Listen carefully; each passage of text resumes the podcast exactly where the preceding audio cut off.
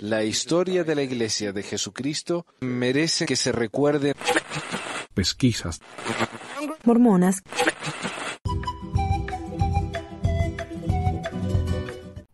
Bueno, hola a todos, bienvenidos al episodio 358 de Pesquisas Mormonas. Hoy es el 20 de agosto de 2023 y no tengo anuncio, la verdad. No he revisado mi email, así que no sé si alguien me ha donado algo, le pido perdón. Le vamos a mencionar la semana que viene. Hoy, como ven, tenemos un panel grande. Hoy vamos a hablar acerca de, los tribunales de disciplina. Bueno, en realidad yo ni sé cómo se llaman ahora. Eh, la sección del manual dice disciplina nomás. Así que por ahí los que saben me pueden corregir. Eh, los que han participado en este tipo de cosas. Tenemos varios acá que han sido partícipes en eh, o excomuniones o tribunales disciplinarios. Algunos han participado en ellos siendo los verdugos, algunos han sido las víctimas. Así que bueno, eh, quiero entonces darle la bienvenida a todos y yo lo vamos a ir presentando ¿no? a medida que vayamos hablando. Cuando, cuando eh, presenten su primer comentario, por favor digan su nombre, así lo, conocemos todos acá. Por supuesto tenemos a Jorge, eh, que yo he participado antes, tenemos a Omar. Eh, pero bueno, lo que yo voy a compartir hoy es lo que sale en el manual de instrucciones ¿no? para obispos y presidentes de estaca acerca de la disciplina. Este es el capítulo 32.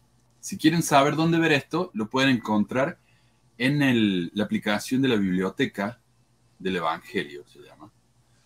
Y ahí está el manual entero. Consejos de membresía, dice que se llaman hoy. Ok. Eh, Bien. El Señor ha dicho, dice el manual, que ninguna cosa impura puede heredar el reino de Dios. Los pecados nos vuelven impuros, es decir, indignos de morar en la presencia del Padre Celestial. También ocasionan angustia en nuestra vida.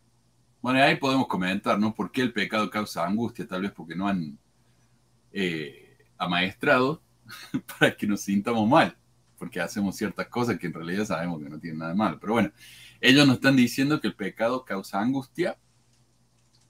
Es lo que se llama una profecía autocumplida, ¿no? Si haces esto te vas a sentir mal, entonces cuando uno lo hace se siente mal porque le dijeron que se iba a sentir mal. O a veces los miembros se aseguran que uno se siente mal, ¿no?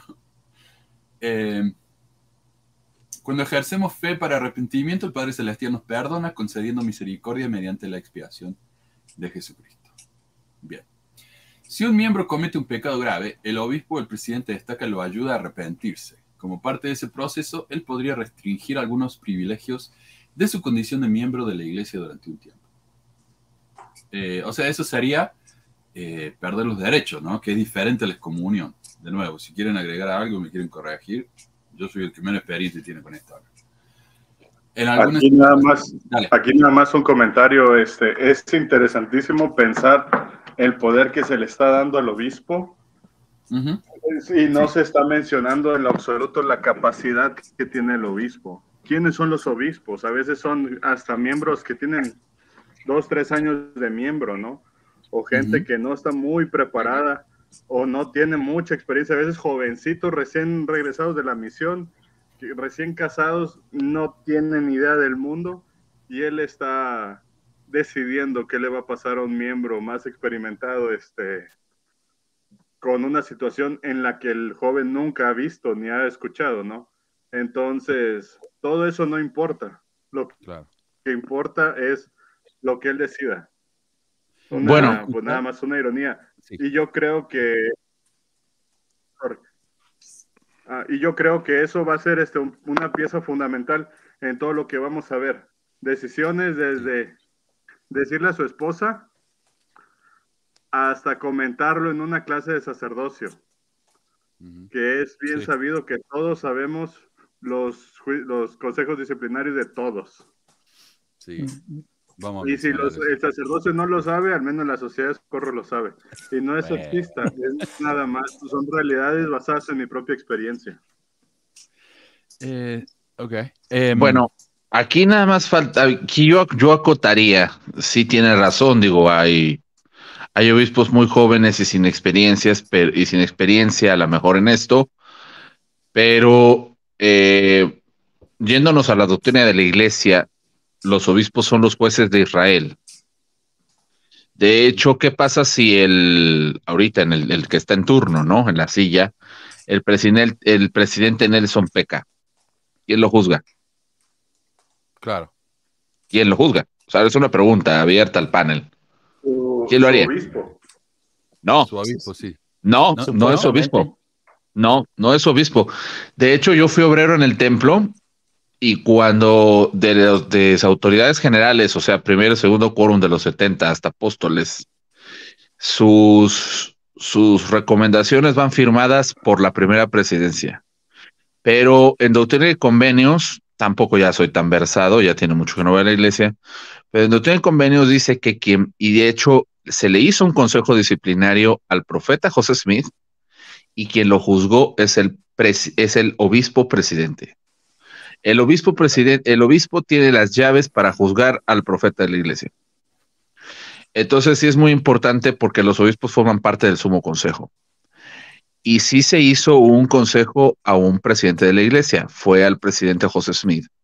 Y se lo hizo el presidente de la iglesia, que si no recuerdo en ese entonces era su, si no mal recuerdo en ese entonces era su propio padre. Mm. Entonces, tampoco su propio padre va a tener más experiencia que el profeta, ¿verdad? Pero, pero se puede. Interesante. Eh, sí, yo creo que, honestamente, yo creo que ni ellos saben. Van inventando hacia medida que, aparecen estas situaciones, me parece a mí. Eh, sí, no, pero Pero el, profeta sí tiene un obispo, ¿no? Eh, o sea, él va a un barrio y pertenece a una. esa, es una, esa, es una, esa, es una, esa es una falacia, Maru. Manu, Manu, este, tú la podrás corroborar más en Utah. Esa es una falacia. Al, al, eh, al, profeta no lo entrevista su obispo, ¿eh? O sea, el profeta no agarra y llega y obispito, ¿cómo está? Este, ábrame para que. No es cierto. No es cierto, de verdad. O sea, eh, tú lo podrás corroborar, hermano. O sea, eh, no, no se van a ir hacia abajo, van a ir hacia arriba. O sea, ¿tú cómo crees que le va a agarrar el profeta y se va a poner ahí a sentar a... El profeta se puede sentar, el profeta se puede firmar su propia recomendación. Él no tiene por qué ir con el obispo. Los presidentes de misión tan solo. Sí, ok. Sí, no, no sé, la verdad. Eh, estoy buscando acá y no, es difícil encontrar algo así. Pero bueno, sí. Eh, gracias. Entonces escuchamos de Raúl, ¿verdad? Y escuchamos primero de Omar, así que gracias.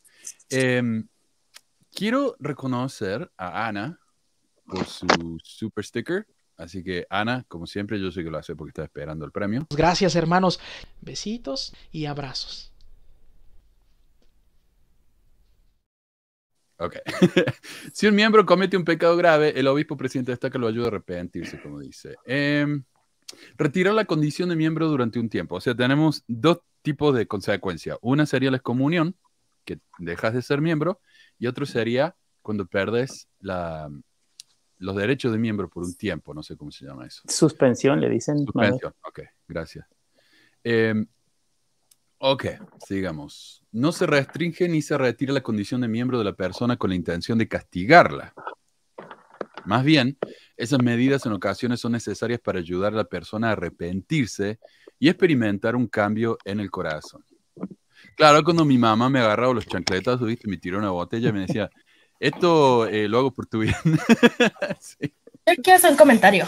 A la sí, Miriam. Por favor. Gracias, Miriam. Este, yo considero más que nada, o sea, el proceso de la suspensión es más como para que sientas vergüenza, así de cuando pasan a repartir los santos sacramentos y todo eso, es como de, ah, debes de sentir vergüenza, este, de que no estás tomando los sacramentos y todos los demás sí, y pues como toda comunidad chismosa, pues todo el mundo, ahí empiezan las habladorías y es como de, ah, sí, sí, y ahí es cuando de, ay, sí, ya me arrepentí porque sentí mucha vergüenza, este, y ya no voy a hacer las cosas más. Yo lo puedo decir porque creo, o sea, cuando yo tengo 30 y a mis 14, 16 y 17, o sea, estuve suspendida tres veces y pues sí, era completamente vergonzoso en ese momento, ahorita es como de, ¿what? Este, el, el, hecho de que pues pasaran, o sea, chavitos de tu barrio, este, cuando sacerdocio a repartir y tú, así como de, no, no, gracias, y pasar la charolita. Sí. sí Chavitos que te consta a veces que han hecho cosas peores, pero pues ellos no, no, lo dijeron, ¿va? Justo, justamente. Pues es que el problema es que te cachen. Claro, acá mira, hay un comentario, déjame leerlo. Dice, Jos dice, en mi barrio comulgaron a un amigo por faltar la ley de castidad, pero el hijo del obispo hizo lo mismo, no pasó nada. Ah, no, eh, es que... Sí. Eso también es bien sabido, ¿no? Cuando, cuando la, hija infiel es la hija del obispo, pues el yerno se salva. Mm. Ah. Pues, eh, ¿Me escuchan bien? Están diciendo que se me escucha bajo. No, se me... no sí, yo te escucho bien. Sí, se escucha bien. Gracias. Pero claro, esto lo hacen porque ellos aman a la persona, no porque los quieren castigar. Ah. Eh, también le conceden tiempo a fin de que se prepare espiritualmente para que pueda renovar y observar sus convenios nuevamente. Claro, ¿cuántos años hay que esperar? ¿Un año después de que te comulgan? dependiendo el, el, grave pecado que hayas cometido, es lo que ellos asumen. A veces cada año te están checando, a veces cada seis meses, este, dependiendo, dependiendo lo que hagas, ¿eh? si te roban los diezmos, pues yo creo que va a ser algo más difícil, este, si tienes uh, algo, algún pecado que le llaman ellos de, de que hayas engañado a tu esposa también, tienen ciertas, dependiendo lo que hagas, si hiciste un chisme y por ese chisme esa persona tuvo un problema, pues también, dependiendo lo que hagas, es como te pueden suspender o te pueden excomulgar. Yo creo que también depende mucho de, la afinidad que tengas con el, líder de turno. Exactamente, así es. buenos días, con Jorge. Depende este, mucho, depende mucho, perdón, no se interrumpe. Raúl, ah, seguí Jorge y después decime Raúl. Adelante. Eh, conozco la historia de, de, una hermana que salió embarazada a los 18 años y como ella no se llevaba con la esposa del obispo, el obispo la excomulgó. O sea, solo por haber salido embarazada. Y ella era una mujer este, joven. Era Raúl. Gracias. Bueno, pues depende mucho de. Depende mucho de los convenios. Si el hermano entró al, entró al templo. Recordemos que en el convenio eh, juramos obedecer ciertas leyes. Eh, pues, tampoco es, ah, no podemos hablar de casos particulares donde al hermano fulano sí los comulgaron, el hermano no, porque no sabemos si ese hermano en particular si, si había entrado al templo, y entonces está violando la ley de castidad que había jurado o no, y al otro pues nunca había entrado al templo. No, pero Entonces, es que te estás yendo, o estás jugando, como dicen los gringos, by the book. Estas son las realidades. Es que, la realidad es, este, es otra bien distinta, o sea. No, no, yo entiendo. engañan, engañan a la hija del obispo y el esposo, este pecador no, no recibe ni siquiera este un consejo, ni siquiera va a hablar con el presidente de estaca. O sea, los dos entraron al templo, los dos obreros. No, sí, la ley es una, pero la ley también menciona de obispos preparados, obispos que realmente saben lo que están hablando, no jovencitos de 22 años que acaban de llegar a la misión y como es el único pagador de diezmo y obediente al presidente destaca hasta la pared de frente, ese es el, juez de Israel. No, no, o sea, pues o sea, podemos hablar de, de la realidad, este, de lo que nos ha tocado vivir, que no es lo que dicen los manuales o de lo que hablan los manuales. No, sí, eso es un acto muy solemne. Donde, No, no, no tiene nada de solemne, no tiene nada de acto. esto, esto es este exhibir al pendejo que se dejó exhibir, porque habemos muchos otros que no lo permitimos. No es, o sea, no es, un acto de amor, mis nalgas, acto de amor. Sí. sí, hace un comentario con respecto Gracias. Este, porque justamente, como todos los temas que acaban de tocar, es con respecto a mi situación. Como mencioné anteriormente, pues estuve suspendida dos de esas veces, pues fue por ley castidad. Este, y pues yo, o sea, yo dentro de la iglesia yo tengo como un, encontrón porque pues encontré cosas buenas y encontré cosas malas, que fue ya, ya al final a mi salida. Yo como tal, este, o sea, de manera personal, viví, o sea, crecí hasta mis veintitantos años muy, este, con muchos problemas por la misma vergüenza que la misma iglesia te, genera. O sea, eso sí es como un, un, gran problema. O sea, pero por ejemplo, yo, yo puedo decir es, es el, el ser humano, o sea, el, el, cómo piensa el ser humano, el cómo actuamos, el, el nuestra misma maldad y egocentrismo y el, el tener el poder y cosas así.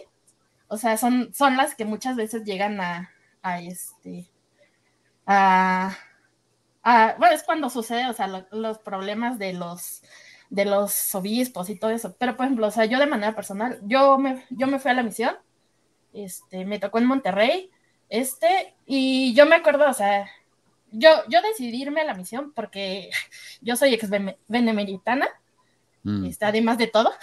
Por dos. Este, y el, Por tres. el, el, caso es que, pues, o sea, te meten el, el, evangelio y todo eso. Yo me acuerdo en una conferencia donde dije, no, yo me voy a ir a la misión. O sea, yo tenía 17 años y fue así como de, sí, sí, me voy a ir a la misión, ya. Es como, sí, yo lo decidí. Pasó el tiempo, me, me alejé un poco de la iglesia, o sea, salí del Benem, en la universidad y todo. Y llegó un momento en el que dije, no, yo había decidido irme a la misión, pues lo voy a hacer, ya tenía 21 años. Ya lo había dejado, ya vivía más fuera de la iglesia que, que dentro pero pues es como lo decidí, lo voy a hacer. Empecé a preparar mis papeles, este, para ese momento yo ya tenía una relación este, con una persona de, de mi universidad. Este, yo me acuerdo que, que llenaba los papeles más por compromiso hacia mí que porque pues realmente sintiera, o sea, sí, sí sentía como ese feeling, pero era más por el sentimiento que ya en algún momento se había generado mm. que porque en ese momento fue. Ah, eh, soy ex estudiante del Benemérito de las Américas, que es este, era una prepa en la iglesia. By the way, continúo. Este, sí. el caso es que, pues ya decido y con mi relación, y yo cuando empiezo a llenar los papeles y todo eso, yo en algún momento es como de, Charlie, eh, estoy embarazada, creo que estoy embarazada, nunca lo confirmé en ese momento, nunca lo hablé por miedo, este, porque era más mi convicción de, de todo el lavado este, de, de, cabeza que me habían hecho antes y era como de, no, yo lo había decidido, ¿por qué no lo voy a hacer? Y pues ya el caso es que este, decido y todo, me voy, paso todo el CCM, yo lloraba todas las noches, este, me llegué a Monterrey, yo llegué con una depresión tremenda, lloraba, no me quería levantar y la hermana así como de, párese, yo así como de, no, quiero seguir durmiendo. Por la hermana nomás me hacía comer porque si no me iba a morir. Este, y wow. como al mes y cachito, me doy cuenta que, o sea, es como de no, pues sí estoy embarazada. Y pues fue una chilladera. Primero fue a hablar con mi compañera y de ahí me hizo, eh, o sea, fuimos con el presidente Estaca. Y me acuerdo que cuando le digo, este, o sea, yo era un llanto total, ¿no? Y yo ya en ese momento a mí ya se me bajaba la presión de, del embarazo y todo, o sea, este, muy complicado. El caso es que le digo, y lo primero que me dice es, le tienes que hablar a tu mamá, tienes que, este, que pues, hablar sobre tu pecado y tienes que hablarle a tu mamá y tienes que decirle. Y yo así de, ¿what? No, yo estaba que me, me caga de miedo. Pues me hizo marcarle y por teléfono decirle, mamá, creo que estoy embarazada. Y este, pues ahí ya mi hijo así de, no, pues ya no puedes salir, regresense a su casa, este, te quedas y te vamos a marcar para decírtelo el boleto. Ya el caso es que este, regresé, este, tuve, pues, la prima la reuní con el presidente, este, como para quitar las investiduras. Quiero recalcar que estoy haciendo, este, deditos, este, no me acuerdo cómo se llaman, perdón, comillas, entre comillas. Ah.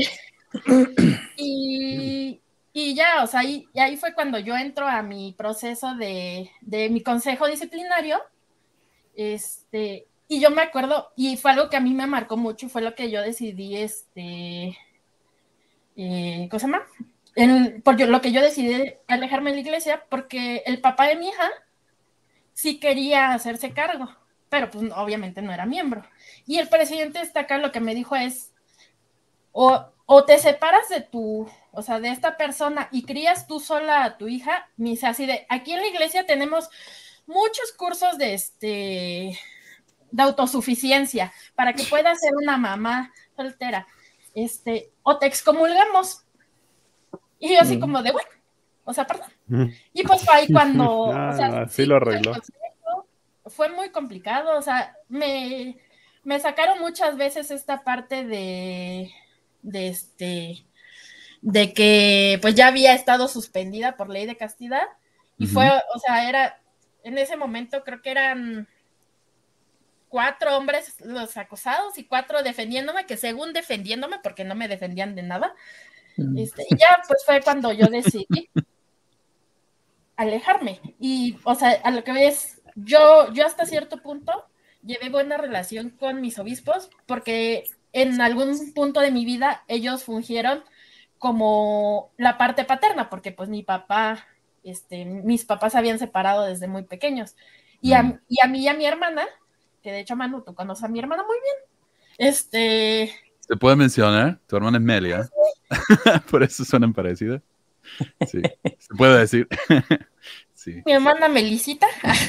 Este, el caso es que, pues, los, los, los obispos este, fueron fueron, este, como, como, esa parte paterna. Pero lo más chistoso es que estos obispos, que, este, que fueron mi parte paterna, ni siquiera estuvieron en el consejo.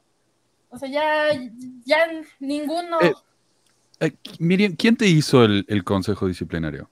Ay, Dios, no me acuerdo. ¿Fue, el, fue tu obispo? ¿Fue el... Mi presidente destaca con... Los somos consejeros, los somos consejo. Ser un montón de gente. E, e, escuché por ahí que si estás investida, si sos mujer y estás investida, te, te hace el tribunal el, la presidencia destaca. el presidente destaca, sí. Ok. Si no, es el obispo, ¿no? Pues, Perdón por interrumpirte, adelante. No, nada, sí iba a decir que desconozco esa parte, pero sí a mí fue el presidente destaca. Ok. Gracias. y yo como acotación, Sí. A mí sí me encantaba agarrar y voltear mi sillita orgullosamente y decirles, te quitas el garment en este momento. De mi oficina no salían con garments, ¿eh? Oh, wow. o no, no, no, no, no. Es que yo era una cosa estricta en la iglesia mormona, pero estricta, ¿eh? Yo como líder de la iglesia era una cosa, un mamón. Y este, y yo se agarraban y me confesaban, hermano, acabo de abortar, me vale madre, se quita los garments ahorita. Pero ¿cómo me los voy a quitar, hermano, ahorita enfrente de usted? No se preocupe, hermana.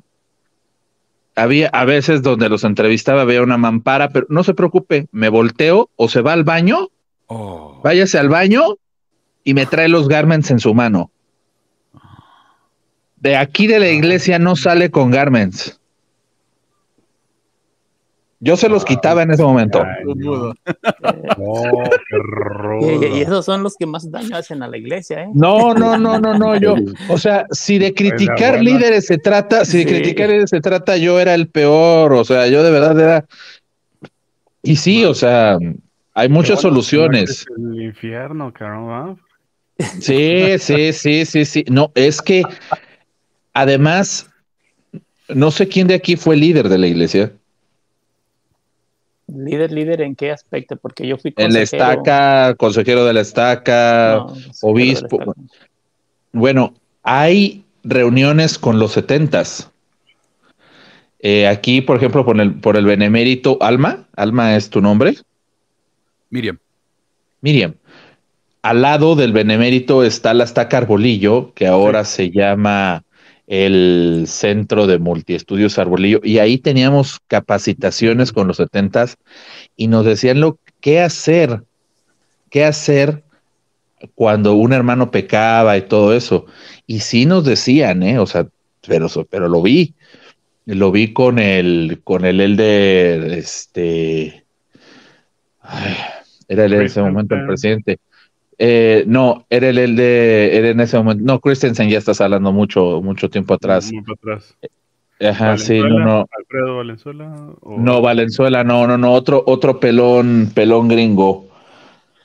Ahorita voy a ah, acordar el nombre. Uno que tiene los dedos así. Ese es, ese es Didier, ¿no? No, este, el ah. Elder Piper. creo que sí, Piper. Sí, que le hacía así. Ajá, sí, ese, eh, con, pero él, él nos decía, él era, él era el presidente del área y él nos decía eso. O sea, que, que, que no debían deportar sus garments. Y nos decía qué hacer y todo. O sea, de verdad no lo hacía yo tampoco por porque ay, se me ocurrió quitarle los garments, sino porque me lo dijeron. Mm. Bueno, fíjate que sí, es que se vuelve un tema muy personal y, yo no llegué a tanto, este, pero sí, definitivamente yo sabía que cuando mi oportunidad de llegar a ser líder, yo también iba a ser muy ortodoxo porque sí veía muchos líderes con normas muy relajadas, ¿no? Y uno tratando muy fuerte y otros con sus cosas. Pero bueno, este, yo siempre tuve mi carácter y la realidad es que nunca subí tanto en el escalafón mormón. Este, pero sí puedo ver por qué mucha gente podría hacer eso, ¿no? Mm. Sí.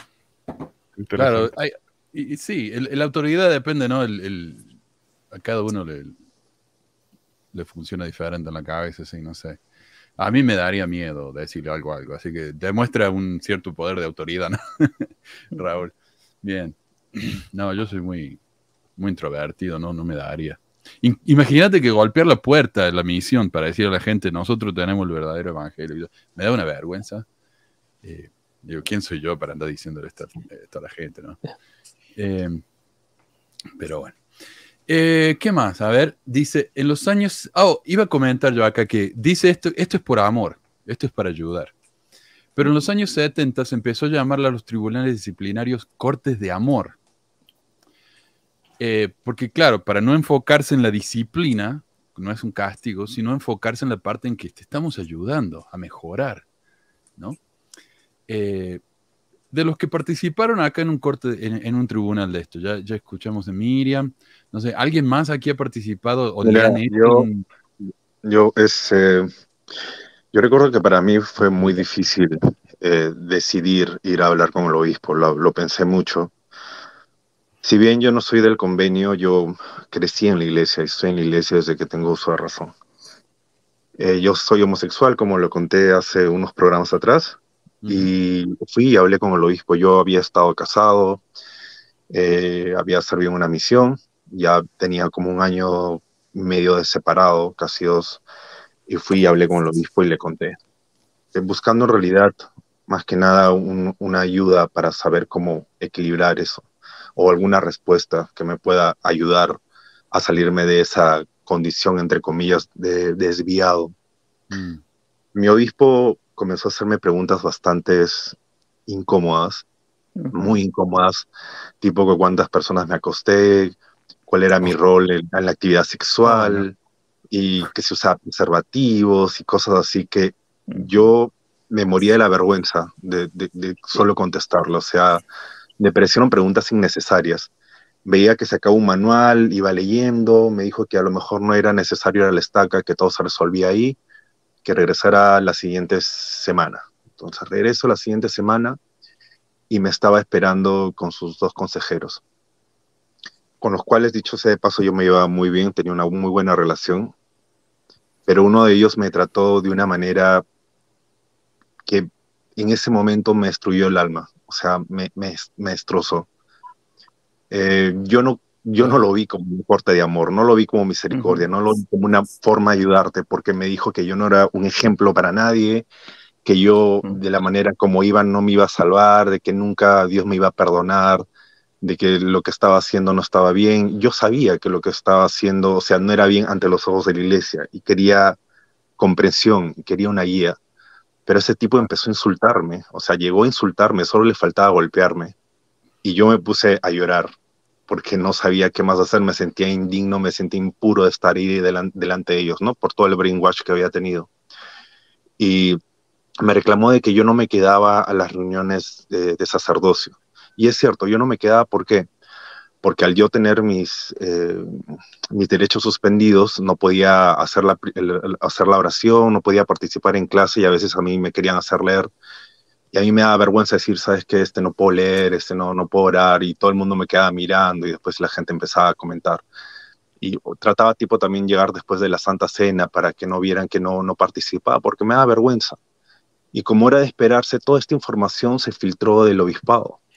Y la gente empezó a hablar, a burlarse, a, a mirarme, ¿no? Cuando yo entraba a hablar, entonces tú, tú, te das cuenta, ¿no? Cuando empiezan a murmurar a tus espaldas y para mí se hizo muy incómodo, se hizo invivible, yo me sentía mal, me sentía, o sea, lo, ciudadano de última categoría, o sea, me sentía mal, pero yo en mi mente decía, no, la iglesia es perfecta, los imperfectos son los miembros, la, la muletilla de siempre, ¿no? Para justificar su, su, su mierda, por así decirlo, disculpando la palabra.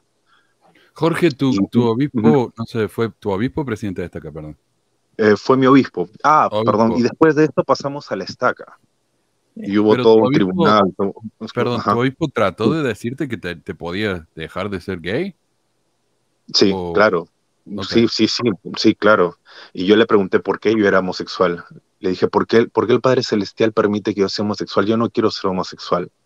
Eh, hice lo mejor que pude, serví una misión, me casé, pero no, esos sentimientos no desaparecen. Y el profeta prometió que si nos casábamos esto iba a desaparecer. Y nunca se fue. Y, sabes qué me dijo, ah, bueno, este, algún día Dios no responderá a todo esto. Yo le dije, pero ya, ¿y qué hago? Mientras yo estoy en la tierra voy a morir tal vez de 70, 80 años y voy a, me voy a enamorar de otro hombre y ¿qué hago? No, pues este, tienes que reprimir estos sentimientos. O sea, y cuando pasé al tribunal de la estaca, no les voy a decir que, me trataron mal porque no fue así, realmente se portaron muy bien conmigo, pero eso sí, me comenzaron a decir que, que yo no era gay, que eh, me alejara de, de, todos mis amigos. Tenía unos cuantos amigos gay, no muchos, la verdad, pero me dijeron que no les hablara y eran personas excelentísimas, eran personas muy buenas. Y me hicieron hasta dejar los trabajos que yo tenía. Yo en esa época de mi juventud yo me dedicaba al modelaje y hacía algunas cosas en televisión. Entonces me pidieron que me alejara de todo eso porque eso era lo que a mí me jalaba para, para ese tipo de vida, ¿no? Inclusive hasta me exhortaron a cambiarme de, barrio porque ese barrio era muy bohemio, muy, muy tentador para mí. Un, sinfín de cosas, en verdad, que a mí al final eh, cargué mucho dolor por, por, por eso, por, por, muchos años, ¿no? hasta que decidí dejar la iglesia. Eh, allí importante fue el Elder C. Scott Grow. Ya ve que a ellos les encanta eh, usar una, una, una, una, una consonante en su nombre para, para hacerse ah, sentir más, gran, más grandilocuentes, ¿no? Este, sí, Scott Grow, ah, wow. Eh, él, él, él era el que nos capacitaba, pero bien, bien como comenta el hermano, todas esas preguntas te las hicieron porque, y perdón que lo diga así, no lo digo con ninguna ofensa y de verdad espero que no lo tome así, hermano, pero se hacen esas preguntas. Yo solamente estoy diciendo el deber ser, ¿eh? yo no estoy defendiendo a la iglesia para nada, nunca lo voy a hacer. Este, pero te, te hicieron todas esas preguntas porque, perdón que lo diga de esta manera, no encuentro otra, porque sí puede ser homosexual dentro de la iglesia, o sea, puedes tener esa preferencia sexual, lo que no puedes es ejercer. Sí. Valga la redundancia. O sea, por eso te estaban haciendo tantas preguntas, porque, y, por eso hicieron salirte todo ese círculo, que está mal, ¿eh? Está absolutamente mal. Yo no lo estoy diciendo, eh, pero eh, que esté bien. Pero porque es así como que, bueno, si eres homosexual, pero no lo ejerces, este, eh, no pasa nada. O sea, puedes seguir y, y ya. Este, eh, todo está en tu mente. Eh, Dios no nos, Dios nos hace perfectos y cositas así, pero es lo que quieren.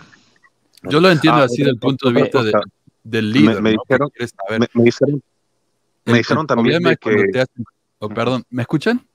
sí, sí, sí, El problema es cuando te preguntan tanto. O sea, te dicen, ¿cometiste relaciones o tuviste relaciones sexuales? Sí. Ok, muchas veces, sí, con una cuántas personas, ok. Ya está, no hace falta explicar cuál es tu rol en la cama. Eso ya es demasiado, ¿viste? Eso ya, eso ya es morbo, me parece a mí. Sí, sí, porque incluso a los heterosexuales, a las parejas que son heterosexuales, les preguntan lo mismo. O sea, me ha tocado escuchar hasta cómo te pusieron, qué hiciste, tuvieron sexo oral, o sea, cosas que ya están fuera de, de pues no sé de lo que se trata el, el, amor, supuestamente, ¿no? Este, entonces yo no le veo ningún caso que le expliques ahí tu película porno al, a la persona con la que te estás acomodando porque tú quieres arreglar una situación. Mm. Entonces sí, yo veo que ese aspecto, a, mí nunca me tocó con una persona homosexual, pero sí me tocó con heterosexuales y la verdad eran las mismas preguntas, eran preguntas fuera, fuera de orden que la verdad no, yo no entendía en qué iba a ayudar ese tipo de preguntas a la persona que estaba sometiéndose a querer enderezar su vida, eh, entre comillas, aparentemente, ¿no? Claro. Y antes de pasar adelante, yo quiero, quiero agradecerle a Raúl por ser tan honesto con cómo fue él como obispo, porque escuchamos de los obispos que hicieron esto y lo otro, pero él es la primera persona que escuché yo que dijo, no, yo era así. Así que te agradezco, ¿no? Realmente valiente decir eso. No, eh, nada que agradecer, aquí estamos. Sí. gracias. Este, te noto una persona muy, muy directa. Nada más. Eh, gracias, este, Jorge. Ah, eh, algo, corto que quería agregar, chicos, perdón, era que eh, a mí me mandaron a la estaca porque yo había sido investido. Por mm. eso.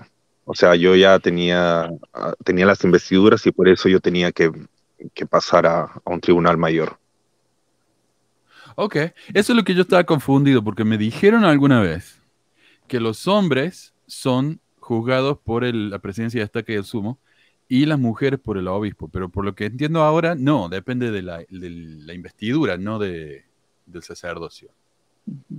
No sé. Em, no, lo que pasa es que el presidente del sacerdocio de Melquisedec es el presidente de la estaca.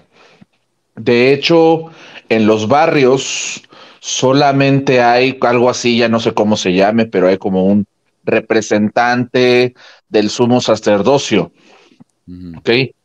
Porque el realmente presidente del sumo, de los sumos sacerdotes es uno y es el presidente de la estaca. El presidente del sumo sacerdocio no tiene llaves dentro del barrio. El presidente del quórum del dere sí.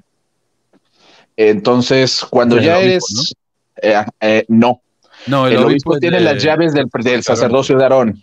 Claro, sí, sí. Y el, y el presidente estaca del sacerdocio de Melquisedec. Lo que pasa es que yo estuve también como consejero de estaca, por eso se los comento. Mm. Y por eso lo pasaron al cualquier miembro, que cualquier varón que haya recibido el sacerdocio de Melquisedec, así tenga 18 años un, día, lo van a pasar a la estaca al consejo disciplinario. Ya, no hay más. Si fue al templo, si no fue al templo, ese es otro cuento. Eh. Ok. Gracias. Eh, ok, yo quiero leer un poquito más del manual. Dice, las restricciones de la condición de miembro de la iglesia son de carácter eclesiástico y no de carácter civil ni penal. Solamente afectan a la condición de miembro de la iglesia. Eh, tres propósitos de las restricciones o del retiro de la condición de miembro de la iglesia. Uno, ayudar a proteger a otras personas. El, el primer propósito es ayudar a proteger a otras personas. En ocasiones, una persona constituye una amenaza física o espiritual. Los comportamientos depredadores, el daño físico, el abuso sexual, el abuso de sustancias nocivas, el fraude y la apostasía Ok, hablemos de eso. o sea, podemos, eh, eh, para la iglesia entonces lo mismo, un abusador físico, alguien que, que está cometiendo fraude y alguien que se fue de la iglesia. Esas tres personas están haciendo daño a los demás. Bajo inspiración, un obispo o un presidente destaca, actúa con el fin de proteger a otras personas cuando alguien constituya una amenaza de esta u otras maneras graves. Eh, ahora, yo diría, y ustedes me pueden decir los que han participado en, tribunales, ¿no? Si una persona está siendo abusiva y es un peligro para los demás, me parece que un tribunal disciplinario es lo menos que hace falta. Lo que hace falta es llamar a la policía. No sé si tienen algún comentario sobre eso. Así es, pero... ¿Han tenido que llamar a la policía? Ah, eh, no, mira. no me, me, tocó una vez de un, un, hermano que estaba manoseando a su hijastra y este, la verdad no, el, el, obispo, el presidente Ramano quiso hacerlo más largo hacia las, hacia las partes judiciales. Sí, mandaron al, mandaron al hermano a la estaca y se le hizo su consejo disciplinario, pero y a, la, a la hermanita pues la tuvieron que cambiar a otra, a otra familia. Entonces sí, yo veo que ahí sí es algo que donde los jóvenes o los niños están teniendo problemas y yo no veo que los líderes hagan absolutamente nada para poder resolver ese problema que para mí el, para mí eh, eh, lo más débil es la niña, los niños que están con ese padrastro. Este, pero pues en los manuales de la iglesia dice que no puedes ir a decir nada si es que la hermana o los familiares no van y lo hacen. Y eso es algo que a mí siempre me, me conflictuó porque existía un tema, bueno, al menos en México este, es muy común que dicen, no, es que los padres tienen en la religión católica el, este, el secreto de confesión. Y yo siempre decía, esa madre no existe en los mormonismo. O sea, aquí yo te voy a, o sea, yo no le debo secretos ni pleitesía a nadie. O sea, si yo escucho una cosa de estas, la, la denunciaría en el acto. Una, una situación muy cercana que tuve este, fue cuando un miembro, un miembro nuevo llega a un barrio y y empieza, pues llega muy jovial, ¿no? Muy buena onda con todo el mundo. Este, y de repente cuando piden sus registros o piden relación, tienen una orden de aprehensión por pedrastria en Estados Unidos y derechos suspendidos y un show, ¿no? Entonces el obispo, amigo mío, este, pregunta qué se debe de hacer y pues dice, no, pues nada más, pues no le, no le quiten el ojo por encima y corran sus reuniones sacramentales normales, ¿no? Y yo le dije, pero ¿cómo es posible eso? O sea, yo no voy a llevar a mis hijos, a mis hijos ahí con un señor de estos, ya cantado y, y nomás lo único que ha pasado es que no lo han arrestado. Pero no, pero no pasa nada. El Señor los va a proteger, yo creo, a todos porque, o sea, un, este, alguien con una orden de aprehensión en Estados Unidos por uno de los peores crímenes, este, no, no pasa nada, nomás no le quiten el ojo encima. O sea, yo... Um, oh, perdón si hubiera sido pues, el obispo, pues, naturalmente, pues mi preocupación obviamente son los míos y pues obviamente toda la gente que yo sí conozco. Esta persona nueva no, pero a fin de la iglesia no había, no se necesitaba hacer nada, solamente mantenerlo vigilado y ya. Cuidando otra vez el nombre de la iglesia, ¿va? Y no vas a exponer, a, no vas a decir que la iglesia permiten ese tipo de cosas, no se puede decir, porque si lo permite. Raúl iba, perdón, Raúl iba a decir algo. Eh, bueno, referente igual a las capacitaciones, igual a nosotros nos pasó que nos empezaron a robar los extintores de la capilla y los proyectores y etcétera, ¿no? Y un día el hermano se quedó atrapado adentro y pues no supimos qué hacer. Quiero aclarar que de todas las excomuniones y de todos los procesos disciplinarios se entera sí o sí la presidencia del área pero la instrucción es que ellos, o sea, la, iglesia de manera general se encarga de la policía. Mm, si es necesario que haya algún testimonio de alguna autoridad o de algún miembro porque vio, porque estuvo envuelto en el problema, lo ve directamente la iglesia junto con sus abogados y se ve de manera general jamás vas a ver a un obispo en el ministerio público o arriba de una patrulla. Jamás. Este, de hecho, no sé si ustedes se den cuenta que no se les puede tomar fotos a las autoridades generales cuando están en, el púlpito. En, es una de estas, es una de estas razones, ¿no? Porque eh, para que nunca se compruebe que estuvieron ahí en la, en la iglesia. Entonces, este, no, nunca lo van a ver eh, por instrucción general. Sí. Wow. Eso es así ya, y, de hecho viene por ahí en algún, en algún manualito, ¿eh?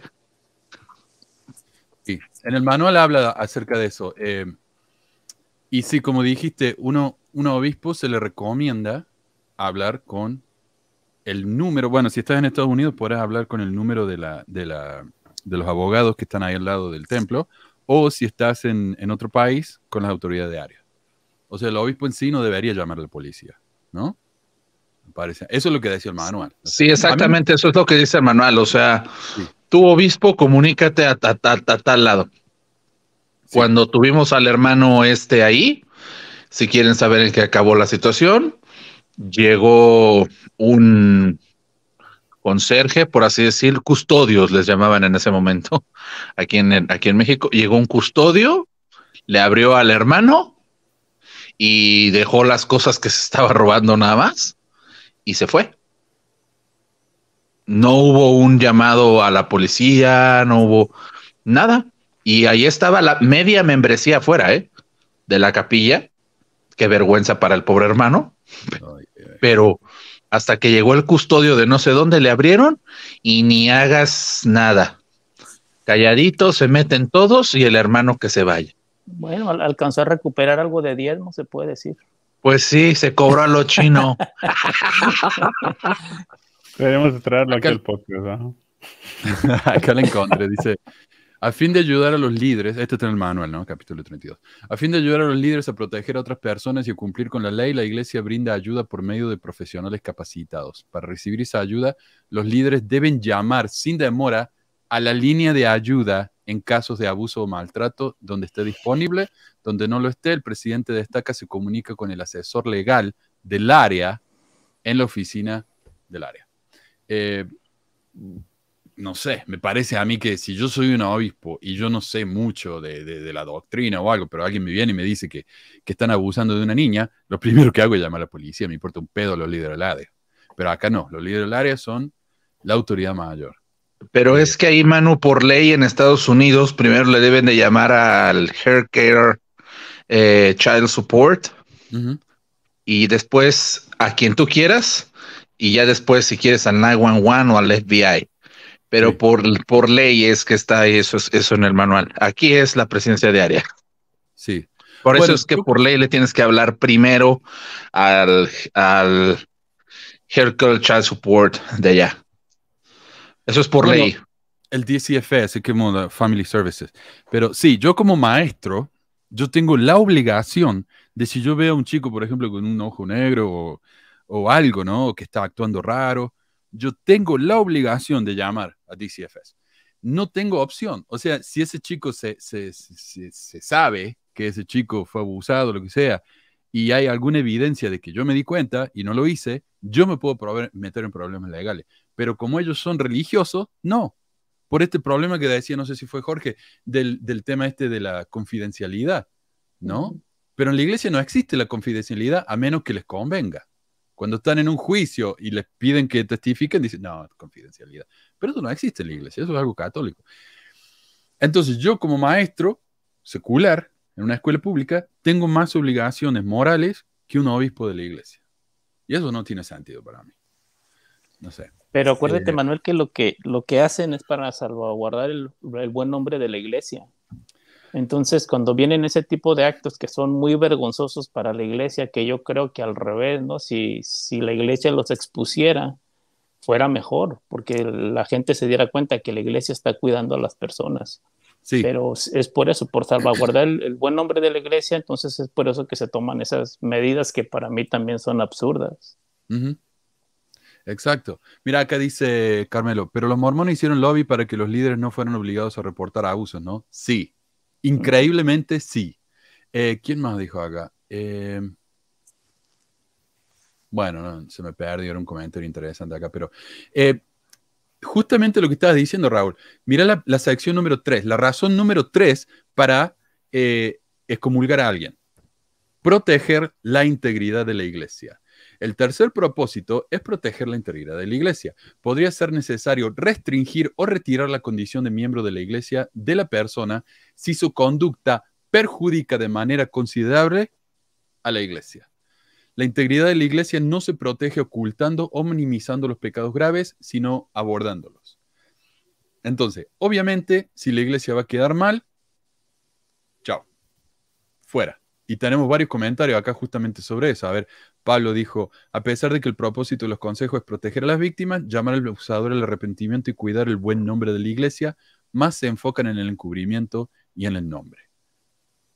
Eh, porque, porque dice, eh, los pecados graves deben abordarse, ¿no? Pero con la persona.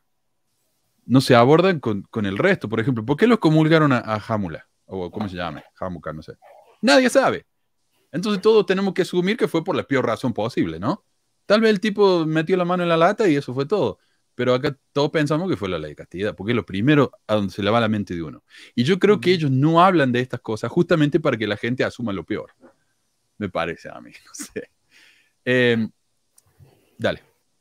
Pues definitivamente no está en ningún lado. Estamos hablando del buen nombre de la persona y el alma de la persona, ¿va? Eso es, eso es el efecto secundario, ese es, ese es el, el, que llega por, este, por accidente. Ayudar a la persona. Lo primero es la iglesia. Un mal nombre no vende, un mal nombre no atrae. Entonces, por eso se crea el mito que todos hemos escuchado en todos lados en diferentes idiomas.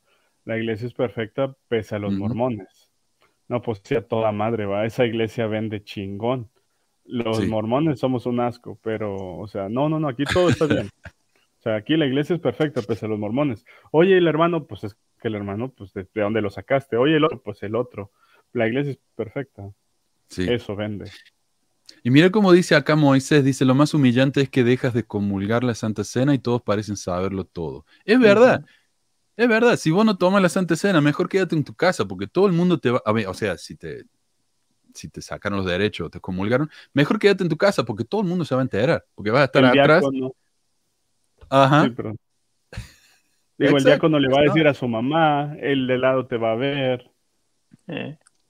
Lo interesante eh, es que precisamente em, la, iglesia pensamos que es un, una, vitrina de santos en vez de ser un, hospital de pecadores. Y se, escarnia y se, se revictimiza cada domingo al pobre hermano que sí tiene ganas de regresar, que tiene ganas de restaurar sus convenios, que realmente se está arrepintiendo y en vez de ayudarlo, lo linchan. O sea, no le quedan ni ganas de volver. O sea, no puedes tomar la Santa Cena, no puedes orar en público.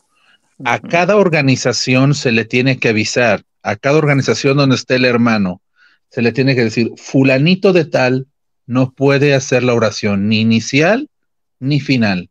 Ya con eso se enteró tutti lavanduti. o sea, todas, todo el mundo ya se enteró. Porque no solamente es no puedes hacer la Santa Cena, es no puedes orar en público, es no puedes hacer nada, no puedes dar testimonio. Bueno, hay, una cosa que sí, hay una cosa que sí puedes hacer, pagar tus diezmos. Pagar el diezmo, sí. Eso sí, eso sí, jamás. De hecho, si no los pagas, no recuperas tu condición como miembro, hermano. Es lo único que te dejan hacer. Aquí es suspendido, se queda. no, no, no, perdón su sapiencia, perdón su sapiencia, hermano. Tenía razón, hay una cosa que sí puedes hacer. Seguir pagando. le dice Lo que iba a decir es que no, se, no, se, dice, por ejemplo, a los líderes, ok, el hermanito tal, desde el púlpito, ¿no? El hermanito tal, eh, acá Raúl, eh, está excomulgado, así que por favor no le pidan que dé la, oración. No se dice eso, ¿no? Porque es confidencial. Entonces, ¿qué pasa? Que Raúl va a la clase y Juan, como es bien duro, no, Juan, el maestro de la escuela dominical, le dice, hermano Raúl, ¿puede dar la oración? ¿Qué tiene que hacer Raúl? No puedo. Raúl decir no puedo, no puedo hacer la oración. Enfrente de todos. La humillación, ¿qué es eso? Por Dios. O sea, Exacto, y eso fue lo que me pasó a mí en sacerdocio. Y, me sentí tan mal que tuve que ir al baño, entre comillas, y no regresé. Es horrible, horrible, es desmoralizador. Em, bien, ah, no quiero seguir adelante sin reconocer acá a Soraya por su super sticker. Muchísimas, muchísimas gracias. Gracias, hermanos. Besitos y abrazos. Ahí va. Eh, sigamos adelante. A ver, los obispos y los presidentes de estaca son amorosos y comprensivos al ayudar a los miembros a arrepentirse. La interacción que El Salvador tuvo con la mujer sorprendida en adulterio sirve de guía. Son pacientes, compasivos y positivos. Inspiran esperanza enseñan y testifican que gracias al sacrificio expiatorio del Salvador, todos pueden arrepentirse y llegar a ser limpios. la orientación que los líderes ofrecen y el proceso de arrepentimiento que facilitan deben ser inspirados y pueden ser distintos con cada persona. Y ahí tenemos el problema, ¿no?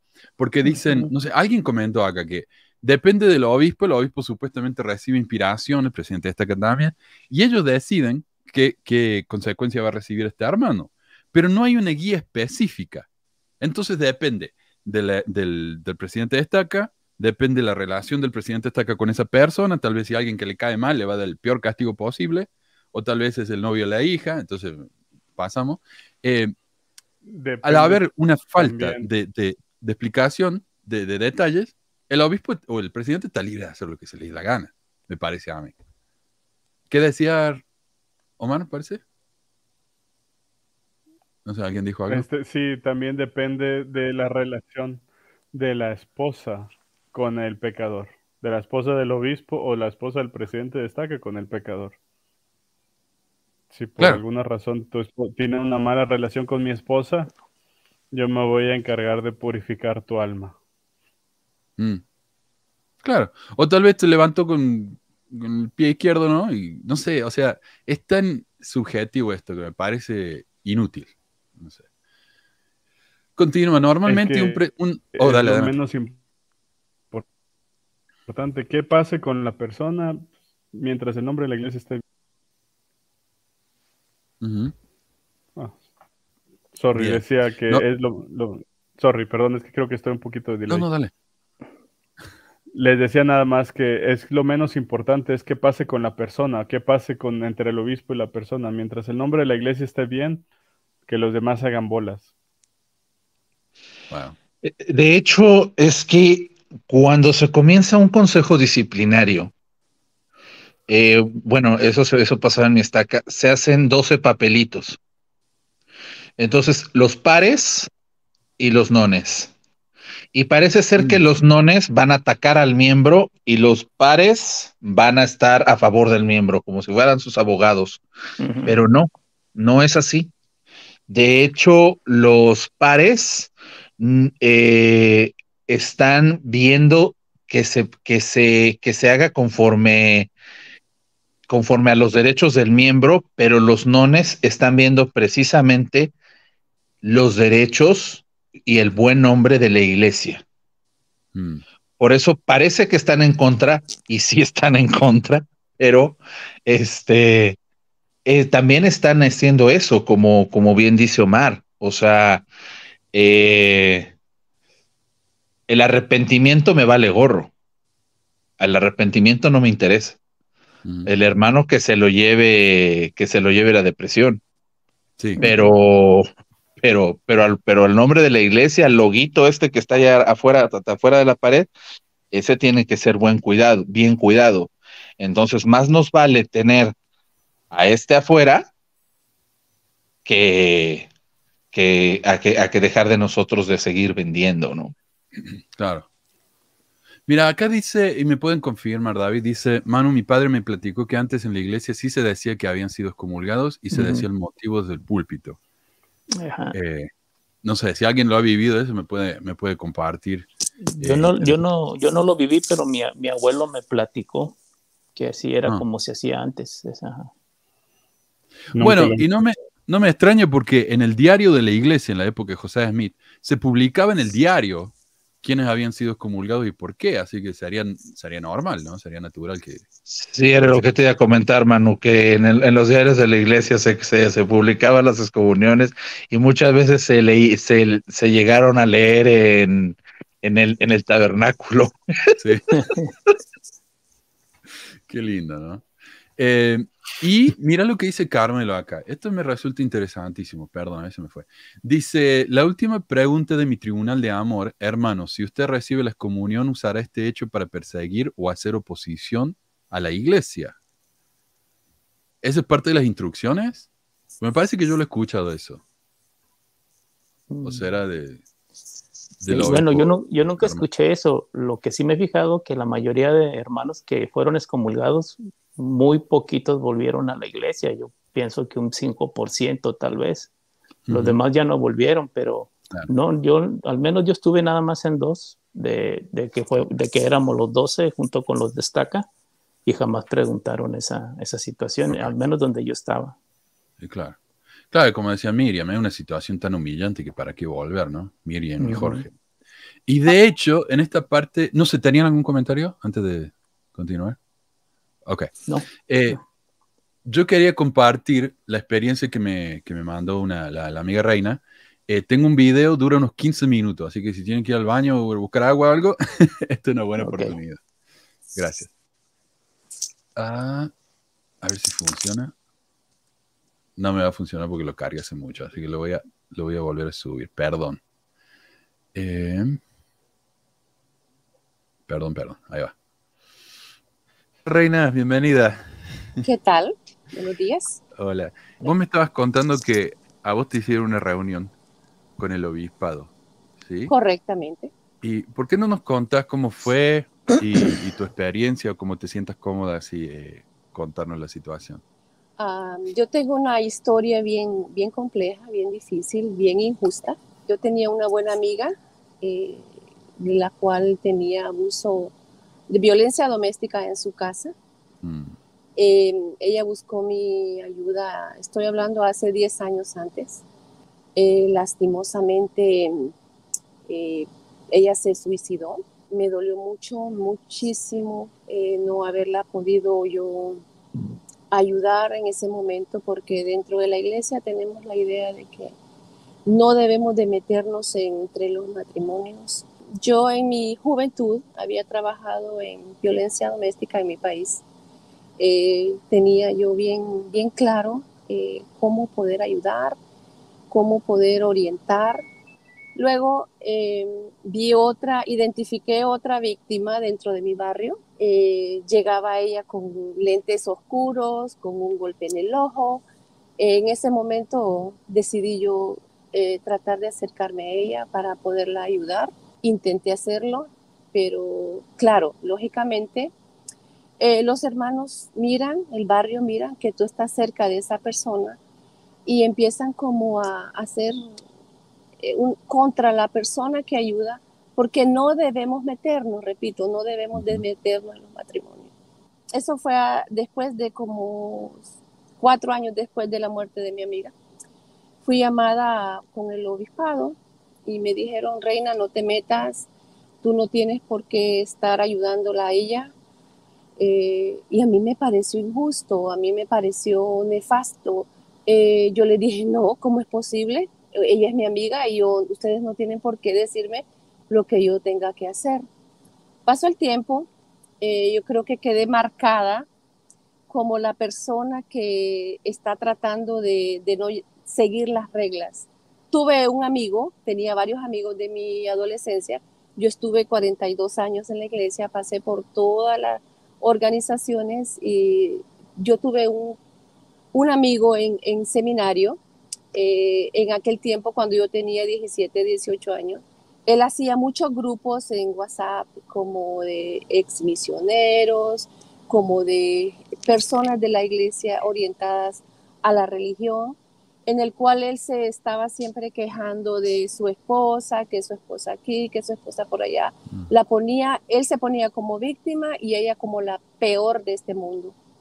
Yo detectando este, este comportamiento de esta persona, yo no dije nada, simplemente me lo guardé me parecía un poco eh, no adecuado para estar hablando de estas cosas, eran cosas personales.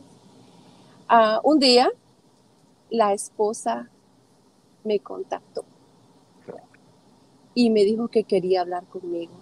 No sé por qué, eh, yo en ese momento no supe la razón, pero ya la, la atendí amablemente eh, yo tenía, me entró a mí un pesar porque yo sabía todo lo que se decía de ella. Yo miraba a esta mujer como, como la víctima de la situación. Empecé a hablar con ella, eh, estuvimos hablando en secreto por año y medio. Ella me contó todo un sinnúmero de situaciones increíblemente abusivas de parte de esta persona, él siendo un líder, eh, empecé a tener una conexión con ella eh, de amistad, de confianza, eh, y yo trataba de siempre mantener, ella, ella, ella confió en mí en todo lo que me estabas eh, diciendo. Empezamos a buscar recursos, a hacer su cuenta de banco aparte, a, tomar clases para que ella pudiera graduarse. Em, buscar ayuda en violencia doméstica en la línea nacional. Ella lo fue haciendo, fue, empezó a cambiar su, mundo, su, propio mundo, empezó a, a, ser más consciente de lo que estaba eh, recibiendo de parte de la maldad de este hombre. Eh, conseguimos juntas eh, una psicóloga, amiga mía, en otro país, la pagamos juntas, ella pidió que estuviéramos juntas recibiendo esta charla con, para poderla ayudar a ella psicológicamente. Tenía depresión, estaba totalmente devastada, con tres hijos, em, no tenía ganas de vivir, eh, casi se suicida, estaba aterrada, económicamente mal. Eh, tomamos las clases juntas porque ella lo pidió en ese momento, contando su historia a la psicóloga, yo llegué, eh, ella, llegamos al término de la palabra narcisista. Eh, ella lo identificó como tal. Eh, fue devastador, fue devastador para ella porque se dio cuenta en, en dónde había vivido 26 años de su vida. La manipulaba con la culpa, eh, se dio cuenta que ella tenía doble culpa porque ella sentía, se sentía mal por el fracaso de su matrimonio y se sentía mal por el fracaso de su vida eterna con su matrimonio eterno. Era doble, era doble. Cuando mi amiga era la víctima de todo esto, eh, empezó a cambiar, como te digo, ella cambió su mundo, empezó a estudiar, Em, empezó a hacer su cuenta de banco, se fue a traer una mujer profesional, pero ella empezó su trabajo y empezó de ayudante de jardinería. Y las dos empezamos, platicábamos todo el día, ¿verdad? Para poderla sostener en, todo esto fue un proceso. Luego, en dos años más o menos de estar en esto, ella me dijo, mira, eh, estamos siendo grabados, encontré este dispositivo en la casa, era, es un dispositivo, una cámara. Eh, lógicamente este, este hombre, ella puso el divorcio, ella puso el divorcio, cuando ella puso el divorcio, uh, este hombre em, reventó en, enojo contra ella, em, fue terrible para ella, tuvo que salir a buscar un refugio con, sus, con su hijo porque su otra hija está, una está casada y una estaba en la, acababa de, irse a la misión. Eh, yo me imagino que yo le dije, ella no está yéndose a la misión porque quiere irse a la misión, está huyendo de esta situación.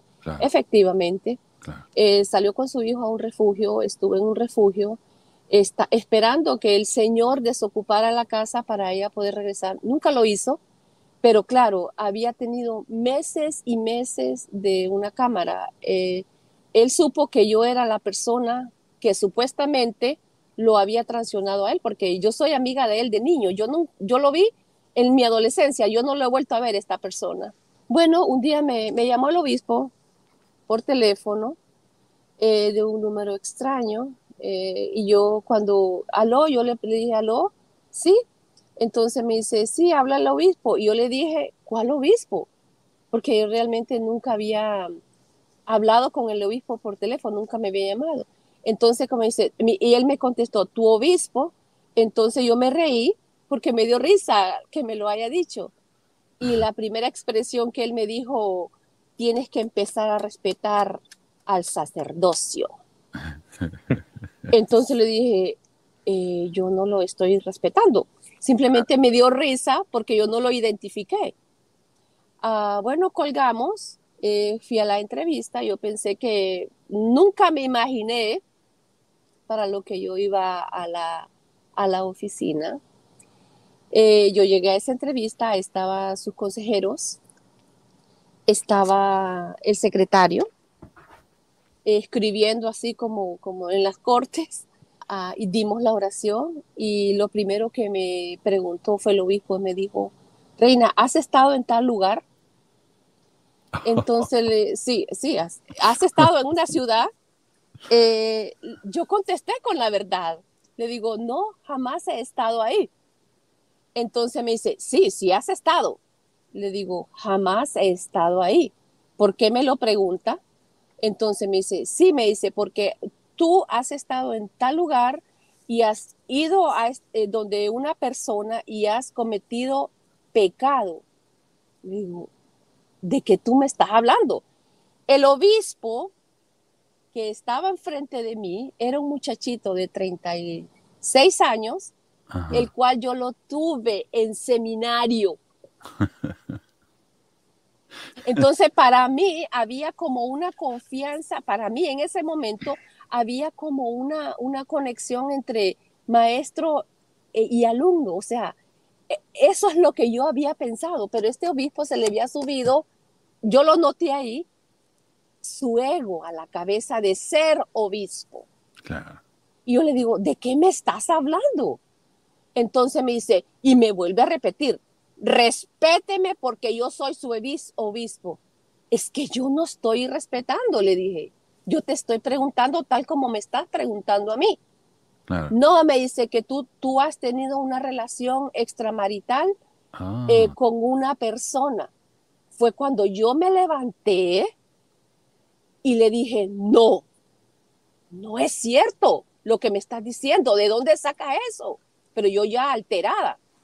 Entonces yo agarré mi cartera, eh, uno de los, de, uno de los eh, consejeros me dice, Reina, siéntate, siéntate. Y el otro me decía, cálmate, cálmate.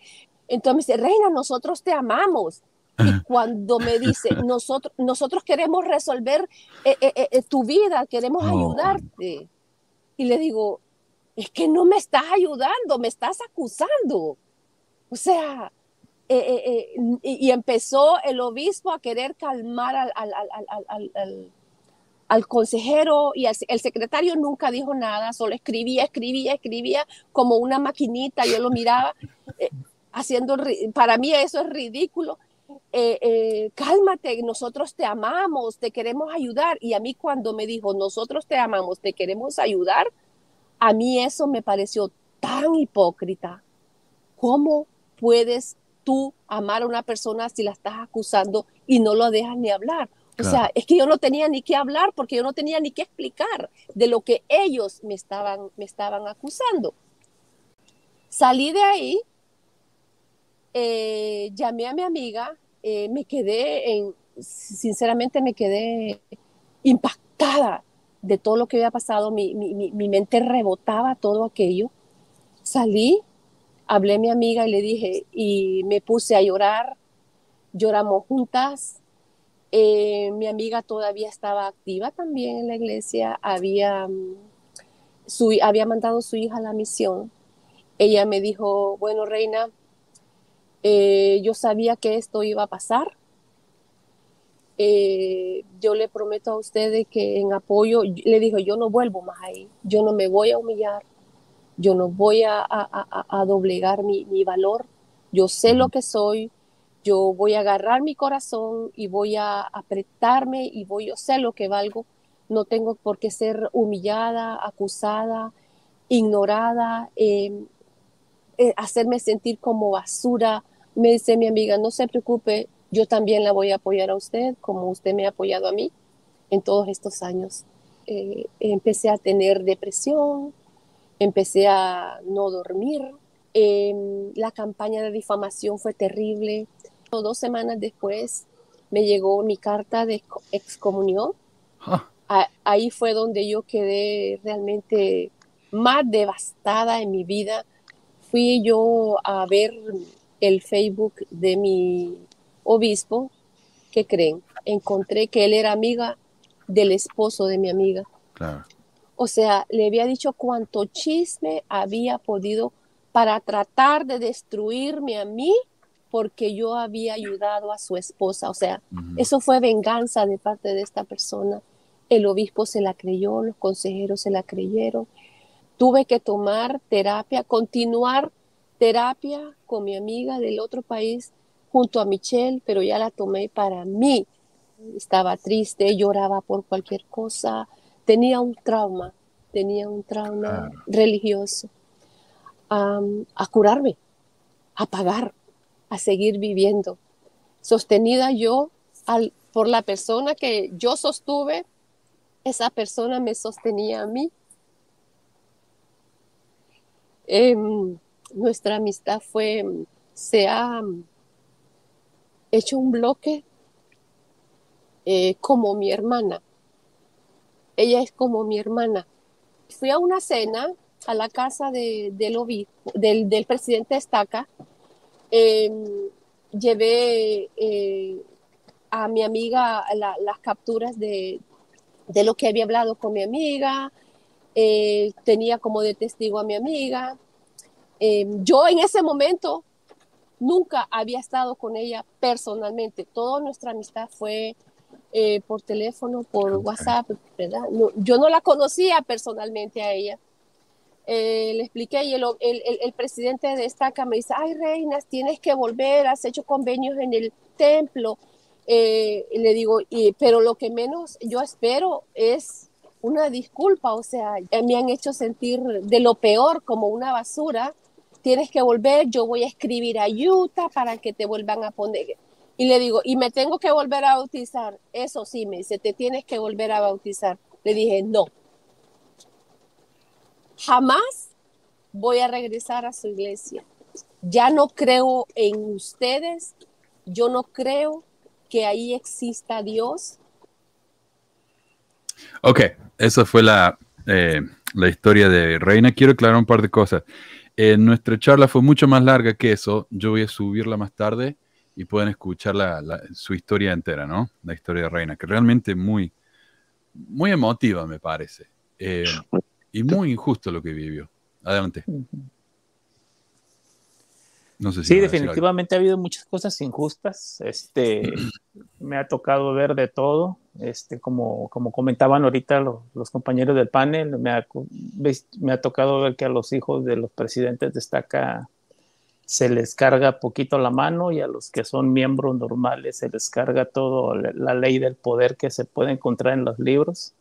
Entonces, sí, sí, cierto, o sea, y, realmente como, como dicen que es un, algo para amor, para poder ayudar a las personas, pues sinceramente no lo veo yo así, que sea tan así como especial como para eso, sino más bien es humillante para los hermanos que pasan por esas situaciones. Tiene que ser. Tiene que ser. Em, otra cosa que ella mencionó que me pareció interesante es que cuando ella se fue del tribunal, más tarde le llegó la carta de excomunión. Y eso pasa. La excomunión en, ausencia es lo que le pasó a Kate Kelly, la feminista de esta mormona. Eh, se mudó y como ya no estaba en el barrio, la excomulgaron en ausencia. Así que bueno, esas cosas pasan. Así que em, cuando hablamos de amor y todo eso, realmente es, es de la boca para afuera. Te amamos, dice. Pero la acusaron. O sea, hay una parte acá donde dice que si alguien acusa a otro miembro de, algo, la responsabilidad del obispo es juntar información. No sé si alguno de ustedes ha tenido que hacer ese tipo de cosas. Eh, eh, yo dos cosas que tenía que decir aquí, y perdón, no quiero parecer insensible con la hermana, ¿no? Eh, bueno, ya sería una tercera. Una es, pues, ¿qué te puedes esperar de una iglesia donde el profeta se le muere la esposa y al año ya se casó con otra? O sea, para empezar. Segundo, sí, se privilegia el sacerdocio siempre. Eh, siempre vas a escuchar al sacerdocio. Y, y el que este tipo haya llevado grabaciones y haya llevado, es verdad. Yo de hecho lo iba, yo he hecho, de, hecho desgraciadamente desde mi punto de vista, que he estado en ese tipo de, de cosas, es verdad como él llevó más pruebas, y obviamente era amigo, eso, eso, no, lo, no, lo, quito, pero él llevó más pruebas como de la conspiración en contra de él, él, se, él logró victimizarse con los líderes de la iglesia a través de la información, porque sí, el obispo tiene que recopilar la información. Entonces él se allegó de más información que la hermana y él se hizo hacer como que la víctima, ¿no? Y bueno, aquí pues es una mala actuación, un abuso, pero ese es lo malo, eh, que que las pruebas las aportó el sacerdocio. No, no, no quiero ser protector de la iglesia, no, sino estoy diciendo yo, lo que pasó aquí desgraciadamente es que es eso, o sea, al sacerdocio siempre se le da la preferencia, por eso lo primero que dije fue lo del presidente Nelson. O sea, ese señor ya se casó dos veces, a la, no le guardó ni luto un año a la señora y según es el profeta, muy apóstol y mucha revelación, y al año ya estaba casado con otra vieja. O sea, no hay un, respeto, pero que eso lo haga una hermana, uff, eh, le van a hacer consejo. Ah, no, pero el profeta sí, que se selle 30 veces. No pasa nada. Pero, pero, aquí es donde cabe lo que dice, ¿no? Que, el, que es encargado, en este caso el obispo, el presidente de Rama, el presidente de Estaca, que son los que son dirigidos por el Espíritu. Entonces, por muchas pruebas que tú me traigas, y es cierto que el espíritu es el que me está a mí indicando qué es lo que tengo que hacer, pues entonces ahí es donde de verdad se debería de saber que es algo verdadero, supuestamente, ¿no? Si es que el espíritu te está indicando, oye, ¿sabes qué? Estás equivocado, esta persona está mal o está bien. Entonces, eh, ahí es otra de las falacias que también se usa mucho en la iglesia. Eso mismo. Es, yo creo que por eso es tan importante este tipo de espacios, ¿no? Porque muchísimas de estas cosas no se platican. Muchísimo, y todo y, mucho no se sabe. O sea, los únicos que controlan la narrativa son los líderes y van a, a controlarla a su a su conveniencia. Pero, pero es lo que, lo que rescato del chat, lo que rescato de aquí, este, obviamente de la experiencia de, los, de las demás personas, son tantas cosas que están pasando justo aquí enfrente de nosotros y no nos damos cuenta pues, porque se supone que no debemos de saber, entonces no lo comentamos. Y injusticias, sí, cosas que no tienen nombre, o sea, lo que, lo que ahorita mencionan, o sea, ¿cómo le explicamos a los marcianos ¿va? ese tipo de cosas? Este, que así es como nos regimos, que este es lo que hemos decidido hacer. Es, es, es, es asqueroso. Sí. Mira, acá dice, normalmente un obispo o un presidente destaca se entera de un pecado grave por medio de la confesión o por otra persona. También podría recibir impresiones en, impresiones en cuanto a un posible pecado grave mediante el Espíritu Santo. Ah, la flauta. O sea, no sé, un sueño o algo. Eh, si el Espíritu le indica que alguien podría estar luchando contra el pecado, puede programar una entrevista durante la que comparte sus inquietudes de manera amable y respetuosa y evita cualquier tono de acusación. O sea, ahí está el, caso de Reina, ¿no? Eh, y acá dice que hay que buscar información. Ah, y dice, para reunir información, el obispo o el presidente destaca solo debe emplear métodos que sean apropiados para un líder del sacerdocio. No debe vigilar la casa de una persona ni grabar a la persona sin su consentimiento. Tampoco debe realizar acciones que estén en contra de la ley. Y luego dice, por boca de dos o tres testigos se decidirá todo asunto, así que si el líder escucha la misma acusación de dos personas, entonces como que ya está resuelto el asunto, ¿no? Em, también dice que si la justicia está investigando a alguien, el líder debe dejar de reunir información porque puede considerarse obstrucción de justicia. Y agrega, en algunos casos podría ser prudente demorar un consejo de membresía para que el periodo de apelación legal haya vencido o la apelación se haya denegado. Pero entonces, ¿dónde está la inspiración? No? Porque si la persona no es encontrada culpable por la justicia, pero es culpable, como el caso, acá famoso caso de OJ Simpson, el OJ Simpson, que todo el mundo sabe que lo hizo, pero él se fue encontrado no culpable por alguna tecnicismo ¿no? de legal. Pero entonces el obispo podría decir, bueno, yo sé que fue encontrado inocente, pero lo hizo. El espíritu le podría decir eso. Eso fue lo que me pasó a mí. Adelante. Eso fue lo que me pasó a mí que les comentaba yo que a mí me quisieron excomulgar. y fue porque me, me, acusaron de delitos. Eh, y al final no me comprobaron nada y fui con la sentencia, se las entregué a los líderes y les dije yo soy inocente y pues ya la ley lo dijo y pues ustedes tienen que obedecer lo que dice la ley y lo haya hecho yo o no, que no lo voy a decir. este, eh, lo haya hecho yo o no, pues a mí me encontró la ley absuelto y, y pues ni modo, la iglesia tuvo que decir,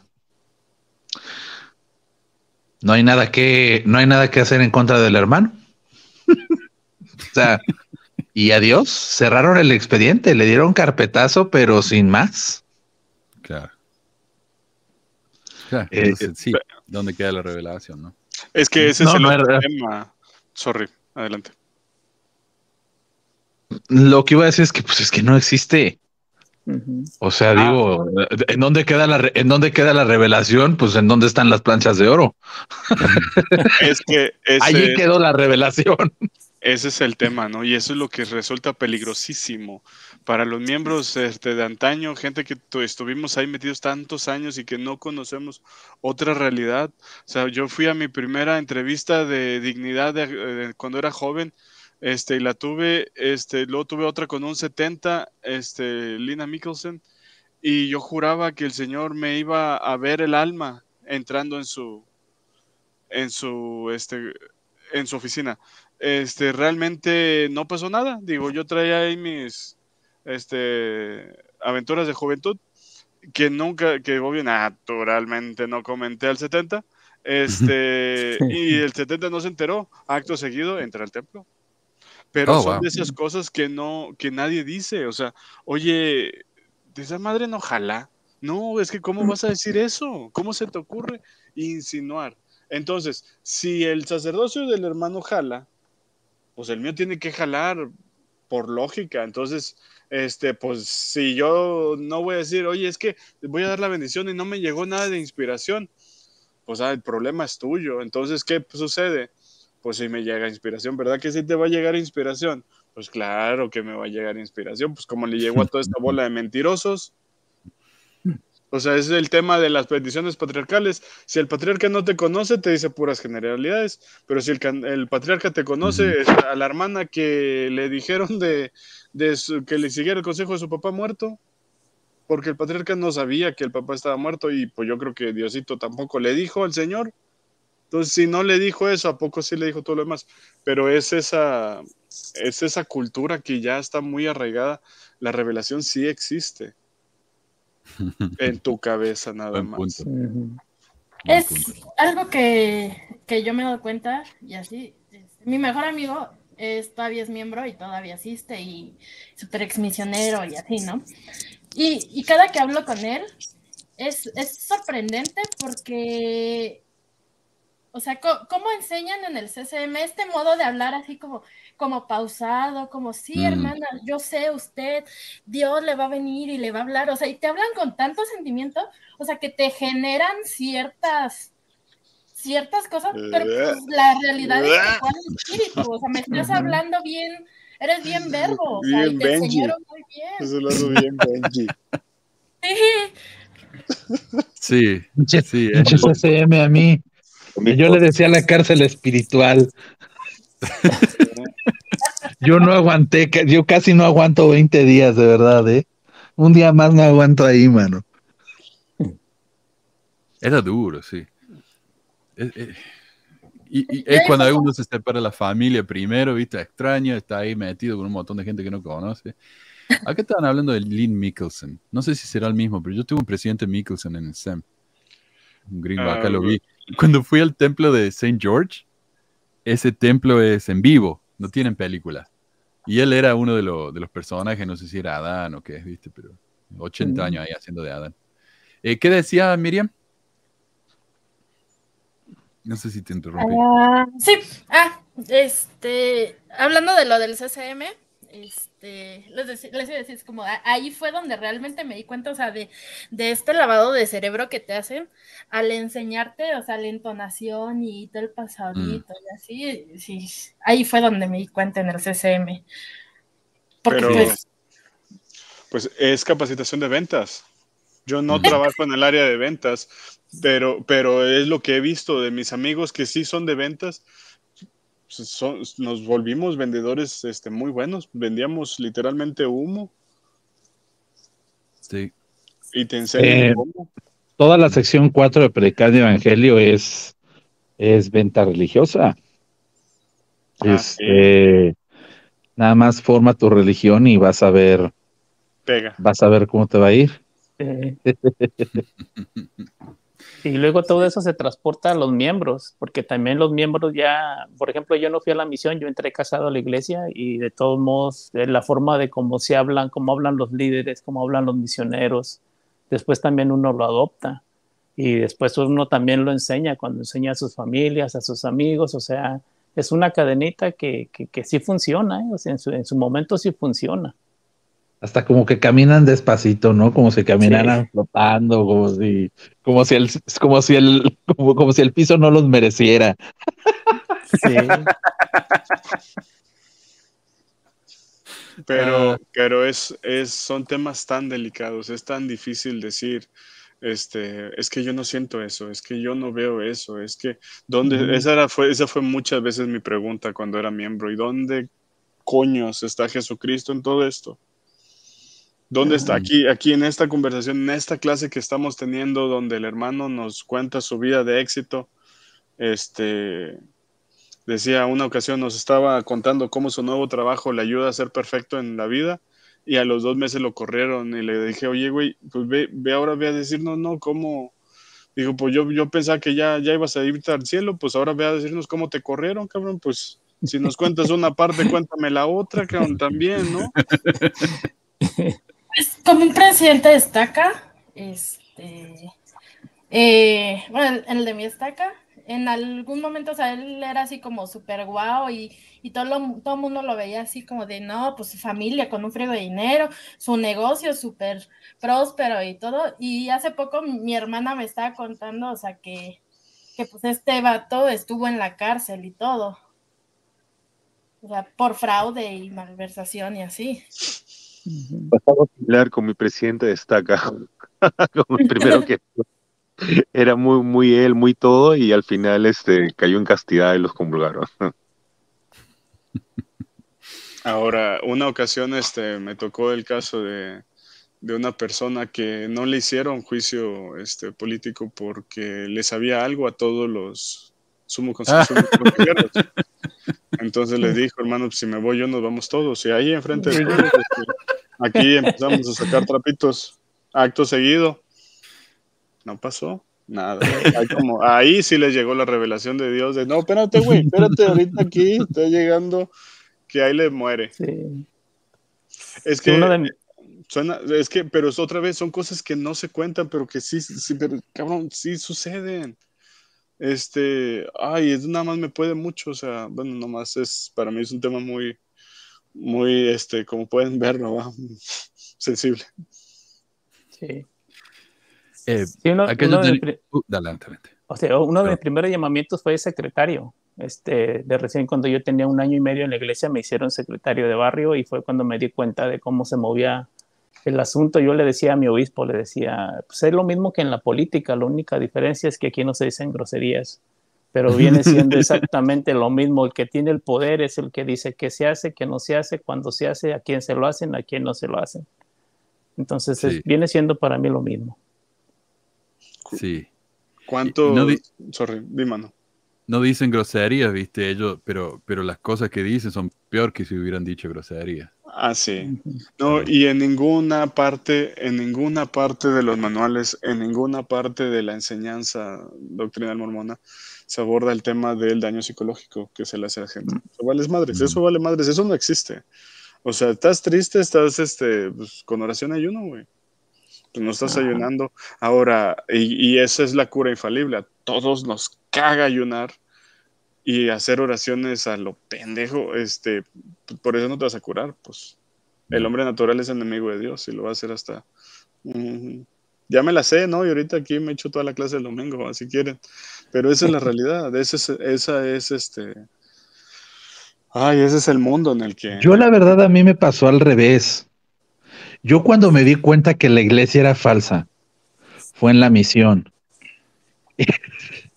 y, y, dije yo, pues le voy a sacar provecho de esto. Ah, y como, y como en la misión teníamos convenio con la iglesia para comprar gas, yo le vendía gas a la de la tienda y le vendía gas y jamás se dieron cuenta, jamás se dieron cuenta y pagaba la, la iglesia una cuentononona de gas y a mí la de la tienda me lo pagaba con leche. O sea, el caso es que yo con galletitas, yo siempre estuve así. Yo de verdad, el Fondo Perpetuo para la Educación, yo fui un frito en la misión, un, muerto. Un muerto es más a mí yo como Jesucristo, compañero que tocaban, compañero que mataba. O sea, de verdad se morían en la misión conmigo. Y, y yo, y yo seguía vendiendo mi gas. Y cuando regresé, no, yo fui muy buen misionero. ¿Y cómo no se dieron cuenta que yo no era un buen misionero? Me aflojaron 70 mil pesos para pagarme mi universidad. O sea, yo la verdad lo sabía. Yo la verdad lo sabía. O sea, yo de verdad les jugaba doble banda. Para mí fue muy hermoso ahí vengarme de la iglesia. Yo sí le saqué lo que pude. Ah, qué chula. yo, yo sí agarré, me di cuenta y dije, a mí no me la van a hacer. Y ya, yo creo que ese fue uno de mis shocks más grandes, ¿no? Es que cuando me di cuenta, porque yo tengo apenas como un año que salí, este, es ver mi impotencia de no puedo, o sea, no puedo, no hay nada que sienta yo que pueda hacer para, pues para cobrarme, ¿no? Simplemente, o sea, me acuerdo, todo, o sea, pues a veces se me juntaban los diezmos y unos, no es que me paguen mucho, pero varios diezmos juntos, pues tú sabes que suman no, numerito, ¿va?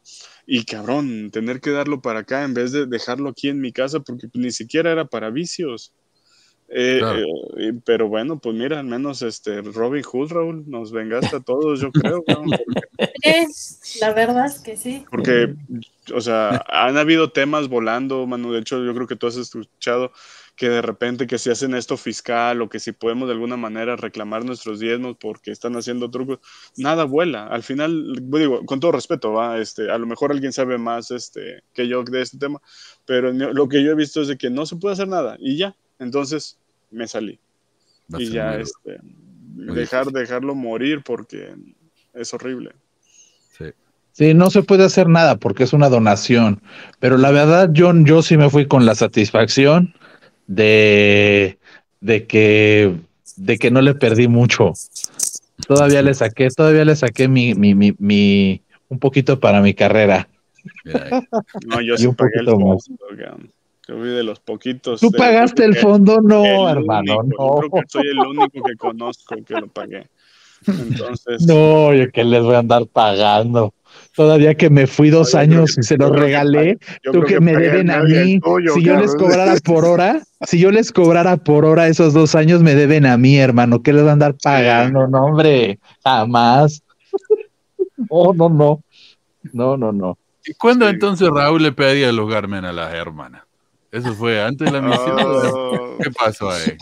Mira, ahí te va, ahí te, ahí te va, ahí, ahí te va, ahí te va. Eso fue después, eso fue después de la misión. Pero es que, es que, es que de verdad, es que estoy corroborando con ustedes porque yo soy un ejemplo de esa hipocresía. O sea, yo no estoy, o sea, yo soy muy sin filtros, ¿eh? Sí. Yo soy muy sin filtros y aquí estoy en un programa, y aquí estoy en un programa de YouTube este, y de muchas redes. Yo soy muy sin filtros. Yo jugaba doble banda. Yo practicaba la santería. Y es más, muchas hermanas iban a verme para que yo les hiciera trabajos de santería.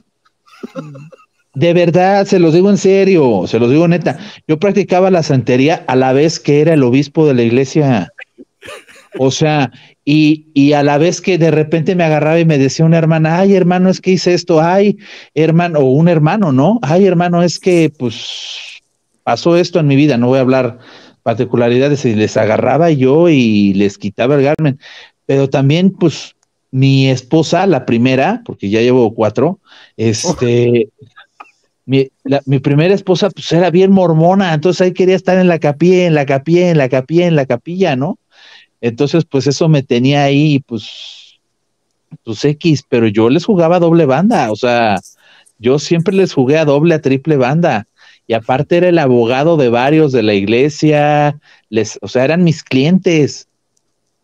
Ah, bueno, ese es otro tema, sí, los abogados mormones. Mm, no, me den cuerda, no me den cuerda. No, no manches, o sea, yo les, o sea, yo de verdad, yo de verdad como, como, como abogado de varios de la iglesia, no hombre, y le saqué a varios mormones lo que, lo que no. Sus realidades. Sí, claro, no, no, no, no, no, no, no. Entonces, eh, tuve una transición por ahí por la iglesia los años que fui, bastante, bastante interesante. Y me gusta, no me arrepiento de nada, no me arrepiento de nada. Muy hipócrita, sí, y por eso confirmo lo que ustedes dicen. ¿Cuál inspiración? Es predilección. ¿cómo fuiste, obispo? ¿No pagabas el diezmo? Yo lo pagaba, pero no lo pagaba íntegro. Yeah. Pero pues, pues a mí me preguntaban y igual me hacían mi ajuste de diezmos y pues a mí sácame de ahí. Oye, ¿lo pagas íntegro? Ah, pues claro. y sácame de ahí, pues qué, me vas a, me vas a pedir mi, mi declaración de impuestos, mi, mi, mi cuenta bancaria, ¿no? ¿Verdad? Así, con bien poquito vivimos todos, aunque no Ah, sí, sí, sí, sí, sí, yo. Ah, sí, sí, sí. Oye, ¿y esa camioneta? Ah, me la regalaron. y yo, yo, mormones, siguiendo todas las reglas, mira, y nunca pasé de secretario. Eh. Yo también, yo, yo fui consejero de, de digo, de, de, barrio, ajá.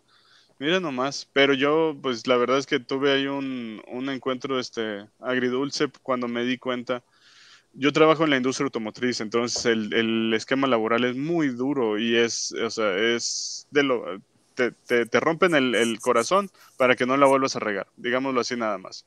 Entonces yo no me quedaba callado enfrente de nadie, yo no respetaba ninguna autoridad, este, y de ahí me dijeron, pues por eso nunca vas a hacer más de lo que ya fuiste.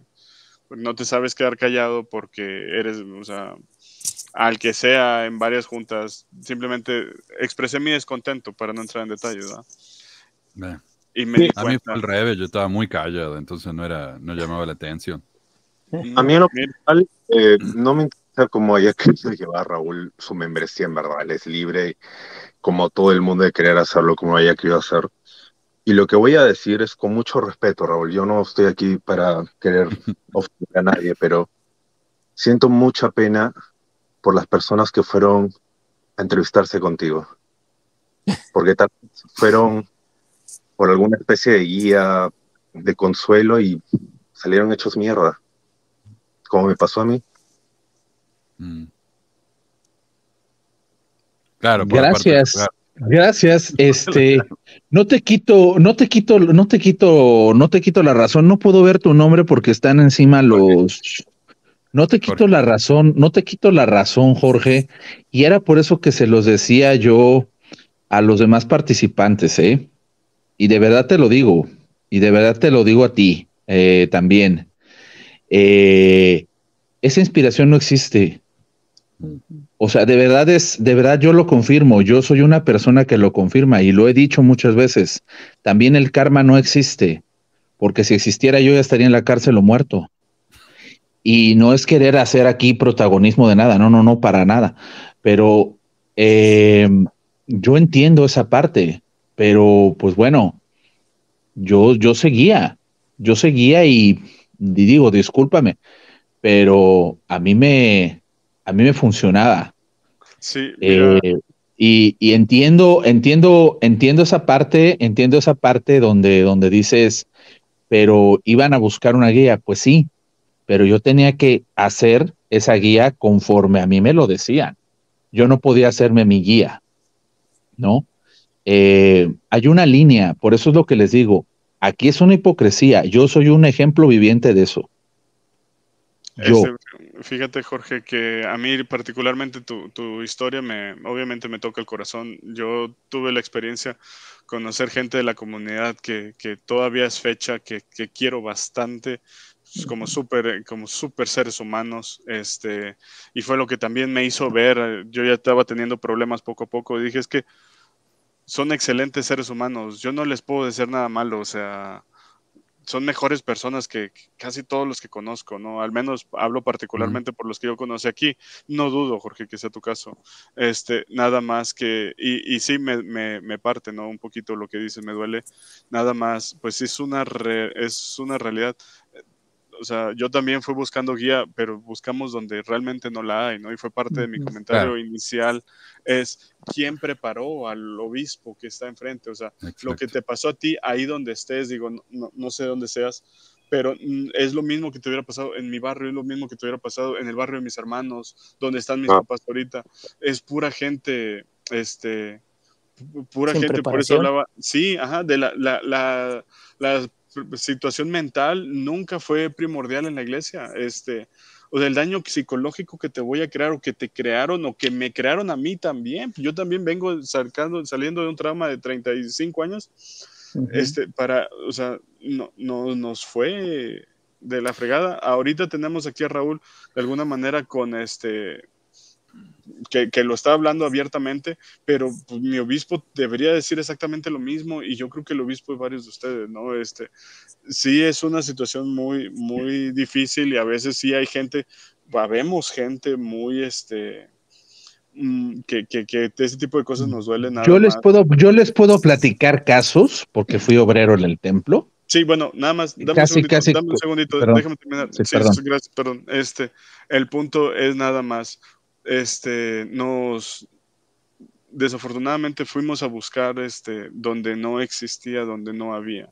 Sale esa misma situación de este mismo tipo de gente, con todo respeto como Raúl, este, que, tenía sus propias opiniones de las cosas, están en todos lados. Y, y pues nomás me duele y me uno un poquito en, en, este, en tu pesar, este, pensar, yo también conozco gente que es excelente, nada más pues sí, eh, duele mucho, ¿no? También lo veo por las hermanas que, de víctimas de abusos que no conocieron a Raúl, pero muy probablemente les fue peor, con todo el respeto lo digo.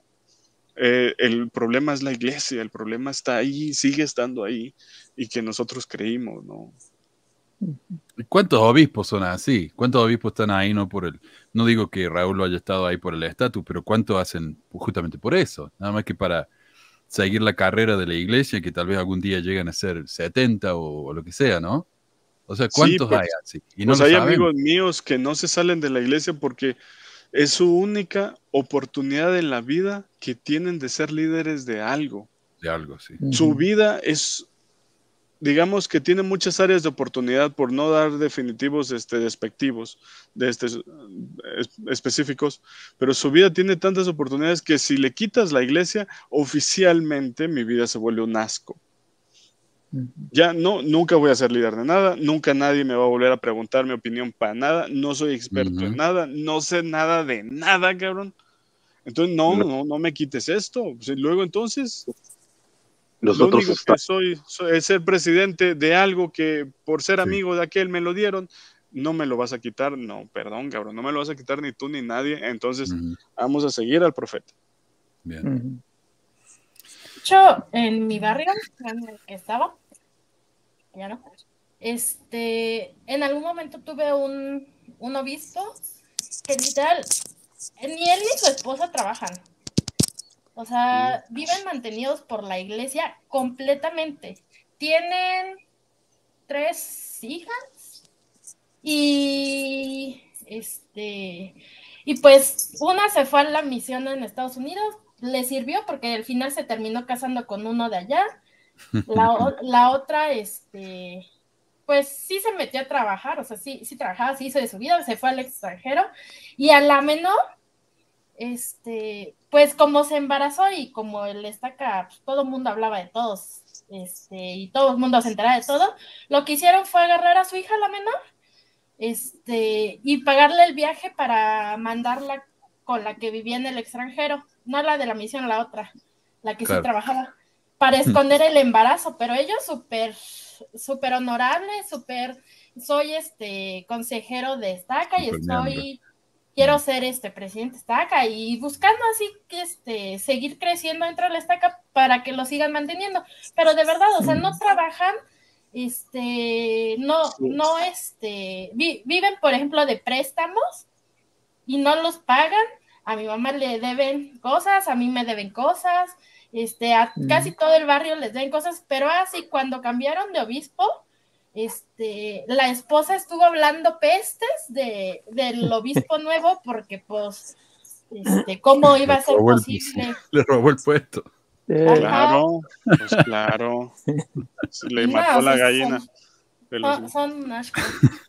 yo, yo sé de casos, eh, perdón que vuelva al tema, y porque sé que causa, sé que causa un poquito de ámpula decirlo, este, pero yo sé de, yo sé de casos que son donde no les hicieron nada a autoridades, a pesar de que cometieron faltas graves. Yo la verdad es que incluso por eso yo abandono la iglesia. Esa es la razón real por la que yo abandono la iglesia, porque yo tengo tantos problemas con los miembros que precisamente así como ahorita empezaron a decir, a saltar, oye, pero ¿y entonces en qué momento tú hacías esas cosas? O sea, ¿cómo te atrevías si tú eras peor que todos esos juntos? Mm. ¿Y cómo te atrevías todavía tú a hacerlo? Cuando empezaron esos reclamos, yo agarré y me fui. Pero igualmente, cuando empezaron muchos reclamos, porque yo era abogado de la iglesia, eh, bueno, abogado dentro de la iglesia, empezaron muchos reclamos, gano juicios y pues, porque pues no iba a dejar que me metieran a la cárcel, ¿verdad? Este, y gano los juicios y pues comprueban que soy inocente de todo. Pero yo por eso dejo la iglesia. O sea, yo estoy aquí este, platicando también mi historia, ¿eh? que es completamente dispara a las de ustedes. O sea, la de ustedes es hasta a lo mejor de, de, todo lo contrario, de que es que yo viví estas injusticias y aquí están con el injusticiero, o sea, con el verdugo y, y, y, adelante, eh, las preguntas que gusten, aquí estoy. No, no me tienen que decir con todo, con todo respeto para Raúl, porque para eso, para, o sea, me, me, me, me llena. O sea, porque eh, decirlo también es una parte importante de, de sacarlo. Entonces, adelante. Ah, y así es donde entra la mecánica de la iglesia, ¿no? Que dice, los, los hermanos son imperfectos, pero la iglesia no, para que los miembros se sigan quedando y se sigan adaptando a los nuevos líderes, a las nuevas personas que llegan, a los nuevos llamamientos para que sigan trabajando. O sea, esa es la mecánica que siempre se ha utilizado. Los, los miembros somos imperfectos, pero la iglesia es perfecta. Hablando con Adriana, que es una, una colaboradora de ahí de pesquisas, le, le comentaba la otra vez y le, le dije, en la iglesia estamos, bueno, estábamos muchas personas que esperanzas de tener una vida mejor, esperanzas de que algún día toda nuestra tristeza y ese dolor por el que pasamos sea justificado y, y, se recompense todo ese mal momento en pos de hacer las cosas bien. Sí. Yo recuerdo tenía 18 años, era mi obispo, mis papás se habían separado, yo me sentía solo y me levanté temprano para ir a hablar con él. Yo recuerdo que llegué sintiéndome pésimo, muy mal, y pidiéndole consejos. El obispo creo que estaba llenando un crucigrama, no sé qué estaba haciendo, y terminé de hablar, y cuando terminé de hablar me dijo, ¿algo más? Y le dije, no, eso era todo, que me diga algo, ¿no? De acuerdo al espíritu de revelación. Bueno, hermano, este, eh, confía en el Señor y ore mucho. Y eso fue todo. Yo me inactivé dos años después de eso, porque me sentí pésimo, obviamente de que no, encontraba la ayuda. Entonces nos ponemos en las manos de, de personas que ni siquiera están calificadas, o sea, para dar o, un mínimo de palabra de aliento, nada. No, así tal cual y, y duele en el alma, duele el alma. Yo quiero compartir unos comentarios, luego voy a comentar la historia de mi, de mi obispo y luego si quieren eh, hacer un comentario final y ya terminamos. Me parece que tenemos acá una persona que no sabe qué está migrando. Jorge Atx López dice, deberían de hablar más con los ex miembros y tocar temas más importantes, no solo hablen paja entre ustedes. Eh, si están hablando entre sí, eso no es un tema. Busquen a los ex miembros para saber de sus historias. Claro, este no debe, pensar que somos mormones fieles. Y, pero bueno, son igual o peor que la Y lo dejó ahí. Pobre, está perdidísimo el pobre Jorge. Eh, ese triste, gracias.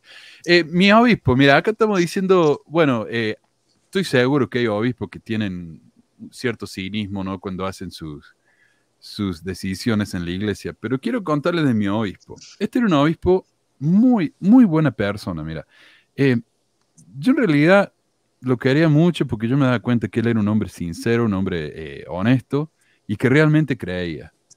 Tenía dos trabajos porque no le alcanzaba con uno solo mantener la familia y luego de eso tenía que ir a la capilla a hacer eh, las entrevistas, las reuniones y iba a todas las actividades. Ese pobre hombre no paraba, honestamente. Pero yo lo que vi es que este hombre no tenía realmente ningún tipo de preparación. O sea, hablar con él, y yo era su consejero, ¿ah? hablar con él era hablar con alguien que simplemente daba su opinión de lo poco que sabía. Eh, eventualmente, este fue miembro, de obispo, que yo, por cinco años, volví de la misión y me llamó como consejero a mí. Pero antes de eso, eh, cuando yo todavía estaba eh, de hombre joven, me llamó a la oficina y me dijo, por ejemplo, yo tenía pelo largo, me dijo, hemos recibido una carta de la primera presidencia diciendo que si los diáconos, no, los, perdón, los presbíteros tienen pelo largo no pueden, no pueden pasar la Santa Cena. Así que o te voy a tener que pedir que te cortes el pelo o no vas a poder pasar la Santa Cena. Y no fue la espíritu, pero algo me dijo, este tipo me está mintiendo. No hay carta de la primera presidencia. Esto es invento de él, porque mi presidente de hombres jóvenes me rompió la pelota todos los domingos que me cortara el pelo. Y eran, bueno, siempre los veía hablando, así que obviamente este fue y le dijo a este otro que me cortara el pelo y para inventar, viste, la excusa se, se sacó lo de la carta. Y sabes que se me cayó este hombre se me cayó del pedestal porque digo, qué lástima que tenga que mentir para hacerme hacer algo, ¿viste? O sea, me hubiera hablado como una persona adulta, yo está bien, tenía 16, 17 años, no era muy adulto que digamos, pero me podría haber dicho, mira, se ve mal, un chico pasando la Santa Cena con pelo largo, desprolijo, no queda bien, ¿viste? Queda mal en la iglesia, ¿qué pasa si viene un investigador y ve eso? Bueno, me hubiera ofendido, pero hubiera entendido en el fondo. Pero que me mintiera así, me pareció tan, tan bajo de su parte. Y este es un hombre que yo quería muchísimo. Y hasta el día de hoy yo lo respeto mucho porque, de nuevo, creo que es un hombre. Pero si yo hubiera, hubiera venido a él con un problema serio, eh, ¿qué me va a decir? O sea, una persona que tiene que recurrir a la mentira para, para resolver un problema, ¿qué me va a decir? ¿Cómo me va a ayudar? Yo ya no le tuve más respeto. Entonces, si él me llama a mí a un tribunal disciplinario y me quiere disciplinar, yo le decía, ¿Vos me querés disciplinar a mí? ¿En serio? O sea, ¿quién sos? O sea, no para faltar respeto, ¿no? Pero el tipo trabajaba vendiendo boletos en un cine y atendiendo en una playa de estacionamiento. O sea, no, no era un, una persona muy preparada.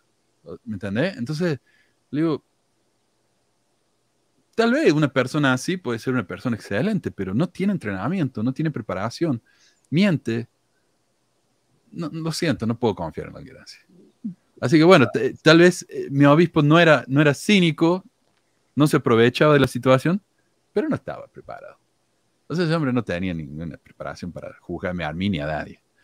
Eh, perdón, eso es lo que no sé. Pero, y requiere muchos pantalones poder decir eso. ¿sale? Mm. Eso es algo que no se dice, caray, no sabe ni leer, no sabe ni escribir, tiene faltas de ortografía horribles. Ah, pero él es el juez de Israel. Sí. No, no, cabrón, no. ¿Tú qué vas a saber de depresión? ¿Tú qué vas pero a es que Moisés era tartamudo. Ah. Pero mira, alguien me puede decir, pero Dios llama a los débiles. ¿Qué mierda va a llamar a los débiles? Mira el quórum de los 15, el quórum de los 70, toda la autoridad general. ¿Qué débil hay ahí? Son todos profesionales. O sea, los débiles cuando les conviene, cuando no, son todos profesionales. Entonces, es un doble estándar de lo peor. Pero bueno. Sí, y él es, el, él es el líder y él es el que va a guiar y él es el que recibe revelación y no tiene los pantalones de decir, oigan, ¿saben qué raza? Pues yo creo que el cielo se cerró porque no, no escuchó nada. Este, un tema muy grande aquí en mi barrio, en Estaca, fue cuando cambia un presidente de Estaca, suspenden una fiesta mexicana que se hacía cada día de la independencia. Quitan a ese presidente de Estaca, primer asunto en la agenda, reinstalar la reunión este, de independencia noche mexicana. Moraleja, este es clientelar. Aquí no está Jesucristo, ese fue siempre mi punto. ¿Y dónde está Jesucristo en todo esto? Ah. No, y los presupuestos, los presupuestos para esas actividades son tremendos y lo acaban haciendo todos los barrios o las hermanas. Pero bueno, eso es otro cuento. Yo creo que la cereza del pastel en todo el programa, pero esto es mi opinión nada más, fue el comentario de Juan. No, hay muchas cosas que no podemos hacer cuando nos suspenden los privilegios, pero pagar el diezmo, eso es un privilegio que no se puede nunca. Este, privilegio, entre comillas, ¿no? Eh. Qué asco verlo así. Qué descaro, qué descaro. la cara, así, ese cachetado que nos diste a todos. Como si fuéramos estúpidos. Eh, bueno, no sé, ¿tienen comentario final? Ya llevamos dos horas, a ver. Sí, bueno, yo para concluir, este, sí, definitivamente no creo que los consejos disciplinarios sean para ayudar a las personas, sino para acabarlas de hundir en lo que ellos sienten que hicieron mal. Mm. Este, me tocó estar en cinco, cinco de mujeres y dos de hombres y la verdad, eh, como te digo, de esos hermanos, ninguno volvió. Entonces quiere decir que no hay ningún tipo de ayuda en lo que se pueda ayudar. Y como amor, pues tampoco no creo que haya amor. Este, definitivamente en la iglesia se ocupan psicólogos, personas que sepan dar terapias, pero pues a qué lo llevaría esto? Pues a que a lo mejor se retiraran de la iglesia las personas que lo hicieran, ¿no? Por eso, por eso es que también tienen sus propios psicólogos, entre comillas, em, que son miembros de la iglesia que te van a decir que nunca dejes la iglesia y que esto y que el otro, pero Sí, para mí no, no le veo ningún chiste un consejo disciplinario. Este, yo al menos a mí no me agradaba, nunca me agradó ir a uno, iba por, por, porque tenía que ir, ¿no? Porque era la obligación. Pero no, se me hacía muy difícil 15 imperfectos estar humillando a, uno que hizo un poquito cosas más graves. Esto no, nunca, nunca me gustó, pero pues como nosotros tenemos entendido, eh, eran nuestros llamamientos y teníamos que hacerlo. Y sí los detestaba, sí los detestaba. nunca me gustó ir a, una cosa de esas. Yo lo hubiera odiado. Me encantó el comentario de Omar que hizo hace, y lo iba a mencionar varias veces, pero me olvidé. Eh, o sea, cuando uno va a un tribunal como este, ¿no? Yo, yo sé que hice algo mal, me siento culpable, y voy, y, está la lotería del obispo. Por ahí me toca un obispo cariñoso que me va a ayudar realmente, y por ahí me toca un obispo como, como, como mencionaba, ¿no? Que me va a humillar. Porque no es que él me quiera humillar, sino que simplemente no tiene tacto, ¿no? Es una persona tosca, no sé lo que sea. El trauma que eso me va a costar, ¿no? Me va a durar años.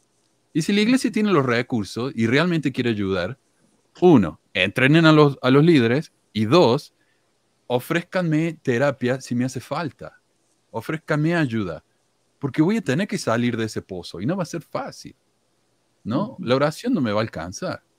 Así que bueno, gracias Omar por eso. ¿Alguien más quiere compartir? la terapia la puede ofrecer alguien que... Una terapia real, sí. te, digo, la terapia la va a ofrecer un obispo que sabe que existe. Un obispo con preparación. Gracias, de los que no hay, del que no es el muchachito de 22, 23. O sea, por eso, ay, bueno, sorry, nomás es un tema muy, muy delicado. Tienes razón. Ah, Yo... Algo, antes de terminar, chicos, para la comunidad LGTB que me está escuchando, no vayan como terapia a North Star. Van a perder su tiempo y van a salir peor. Eso es todo. No, yo lo que escuché es que North Star es muy buen lugar si estás buscando novio. Sí, no, pero si se lo toman en serio, no vayan. No. Yo quería agradecerles a todos, primero que nada. Este, agradecerles que mis impertinencias, agradecerles que me hayan escuchado y sobre todo testificarles porque fui parte de ello y decirles, esta iglesia no es verdadera. Esta iglesia no es de Cristo.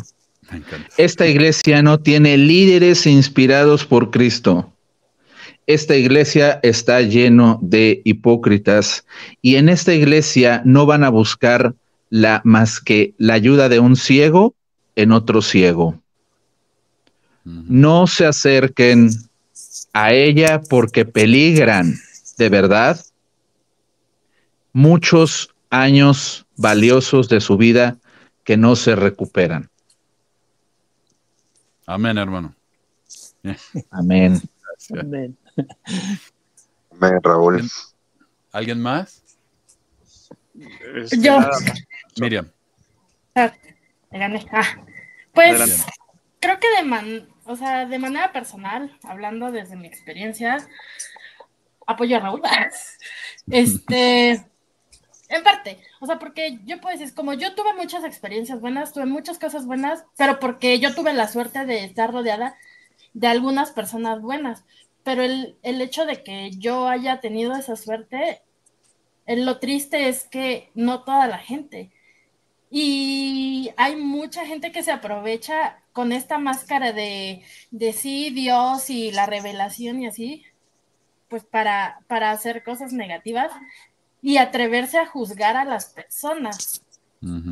Este, yo, o sea, ya para cerrar, es como yo les pues yo me alejé porque de mí hablaron, o sea, de que pues yo estaba embarazada y de que cómo era posible, este, y chavitos, o sea, chavos que hoy en día son líderes, entre comillas, este, y hablaron pestes de mí y, y, morras también. Y pues tristemente no todos tenemos la suerte de tener ciertas personas contadas que sean buenas y que nos ayuden.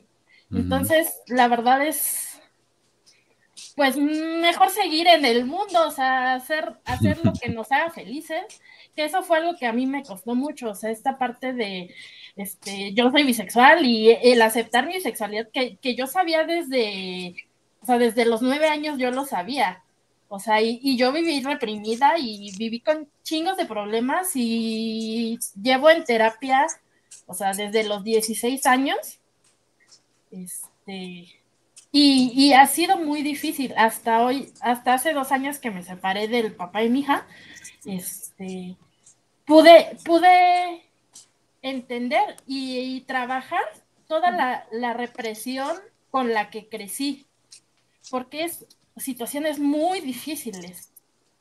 y, el, ser juzgados y el hecho de que los hermanos se sientan con la, la capacidad de hablar de la vida de uno es, es lo peor. Así que si algún día se les cruza la cabeza, no lleven a sus hijos, ni les hablen, ni dejen entrar a los misioneros. Por ejemplo, a mí me gusta mucho cuando veo a los misioneros, a veces hasta me emociona, es como, ah, hola, pero pues, porque es como, ah, están haciendo una mensada, pero pues qué bonito que están haciendo. como, ah, se ven bonitos. Y pues hasta cierto punto me recuerdan a mí a mis 21 años. pero fuera de eso, la verdad, yo ya no regresaría y no llevaría a mi hija. Pues, este, nada más, o sea, definitivamente, pues yo también serví una misión y todo ese tipo de cosas lo hicimos con amor. Lo hicimos en el espíritu de poder ayudar y compartir algo que sentíamos que nos hacía felices, ¿no? Yo no tengo malos sentimientos contra los miembros de la iglesia, este, mis mejores amigos, le comentaba, este, tienen, son nombres mormones, este, y, y siguen siendo la, este, nada más es, es muy triste este tema de, los este, consejos disciplinarios. En mi experiencia, todo mundo sabía de los consejos disciplinarios de todos. Este, no importa, realmente ya no importa decirlo, pero de los que yo fui, mi esposa no sabe quién, quiénes fueron los que yo estuve presente. Este, porque no hasta me daba tanta pena a mí pensarlo, ver al muchacho tratando como para todavía yo andar este, haciendo polémica, ¿no? Este, definitivamente, y sí, como, como mencionan ahorita, pues no es este, no llevar a, no llevar a los niños. Algo que yo aprendí, y ya nada más con esto quiero cerrar, es este. Es un tema muy complicado, obviamente, para muchas, muchas personas poder tener el. poder alejarse de la iglesia o aceptar una realidad. Lo hablo con mi familia y para todos, este, yo me alejé y soy el único alejado este, y como lo dijo este, Daenerys Targaryen, ¿no? De, este, del libro de George Martin, este, la gente aprende a amar sus cadenas. Entonces, por más que les digas, por más que les demuestres, ellos quieren estar ahí. La gente aprende a amar sus cadenas. Entonces, yo ya no me desgasto. Yo ya no vivo pensando en que voy a sacar esto y les voy a enseñar y les voy a decir, no tengo necesidad de, la salvación de nadie, ¿no? Esta es mi oportunidad de ser feliz y de mostrarle a la gente que la amo. Y después de aquí, game over, se acabó. Sí. Es mi opinión, Dan. Gracias, Omar. Bueno, gracias, Omar, y gracias a todos ¿ah? por estar con nosotros. Muchísimas gracias a David por cuidárnoslo y manejar los comentarios y, hacerme llamar la atención a algunos comentarios que nos han hecho para leerlo. Así que muchísimas, muchísimas gracias, David.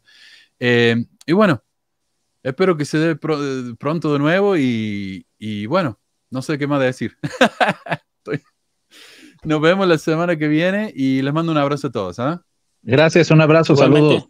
Gracias. Bye.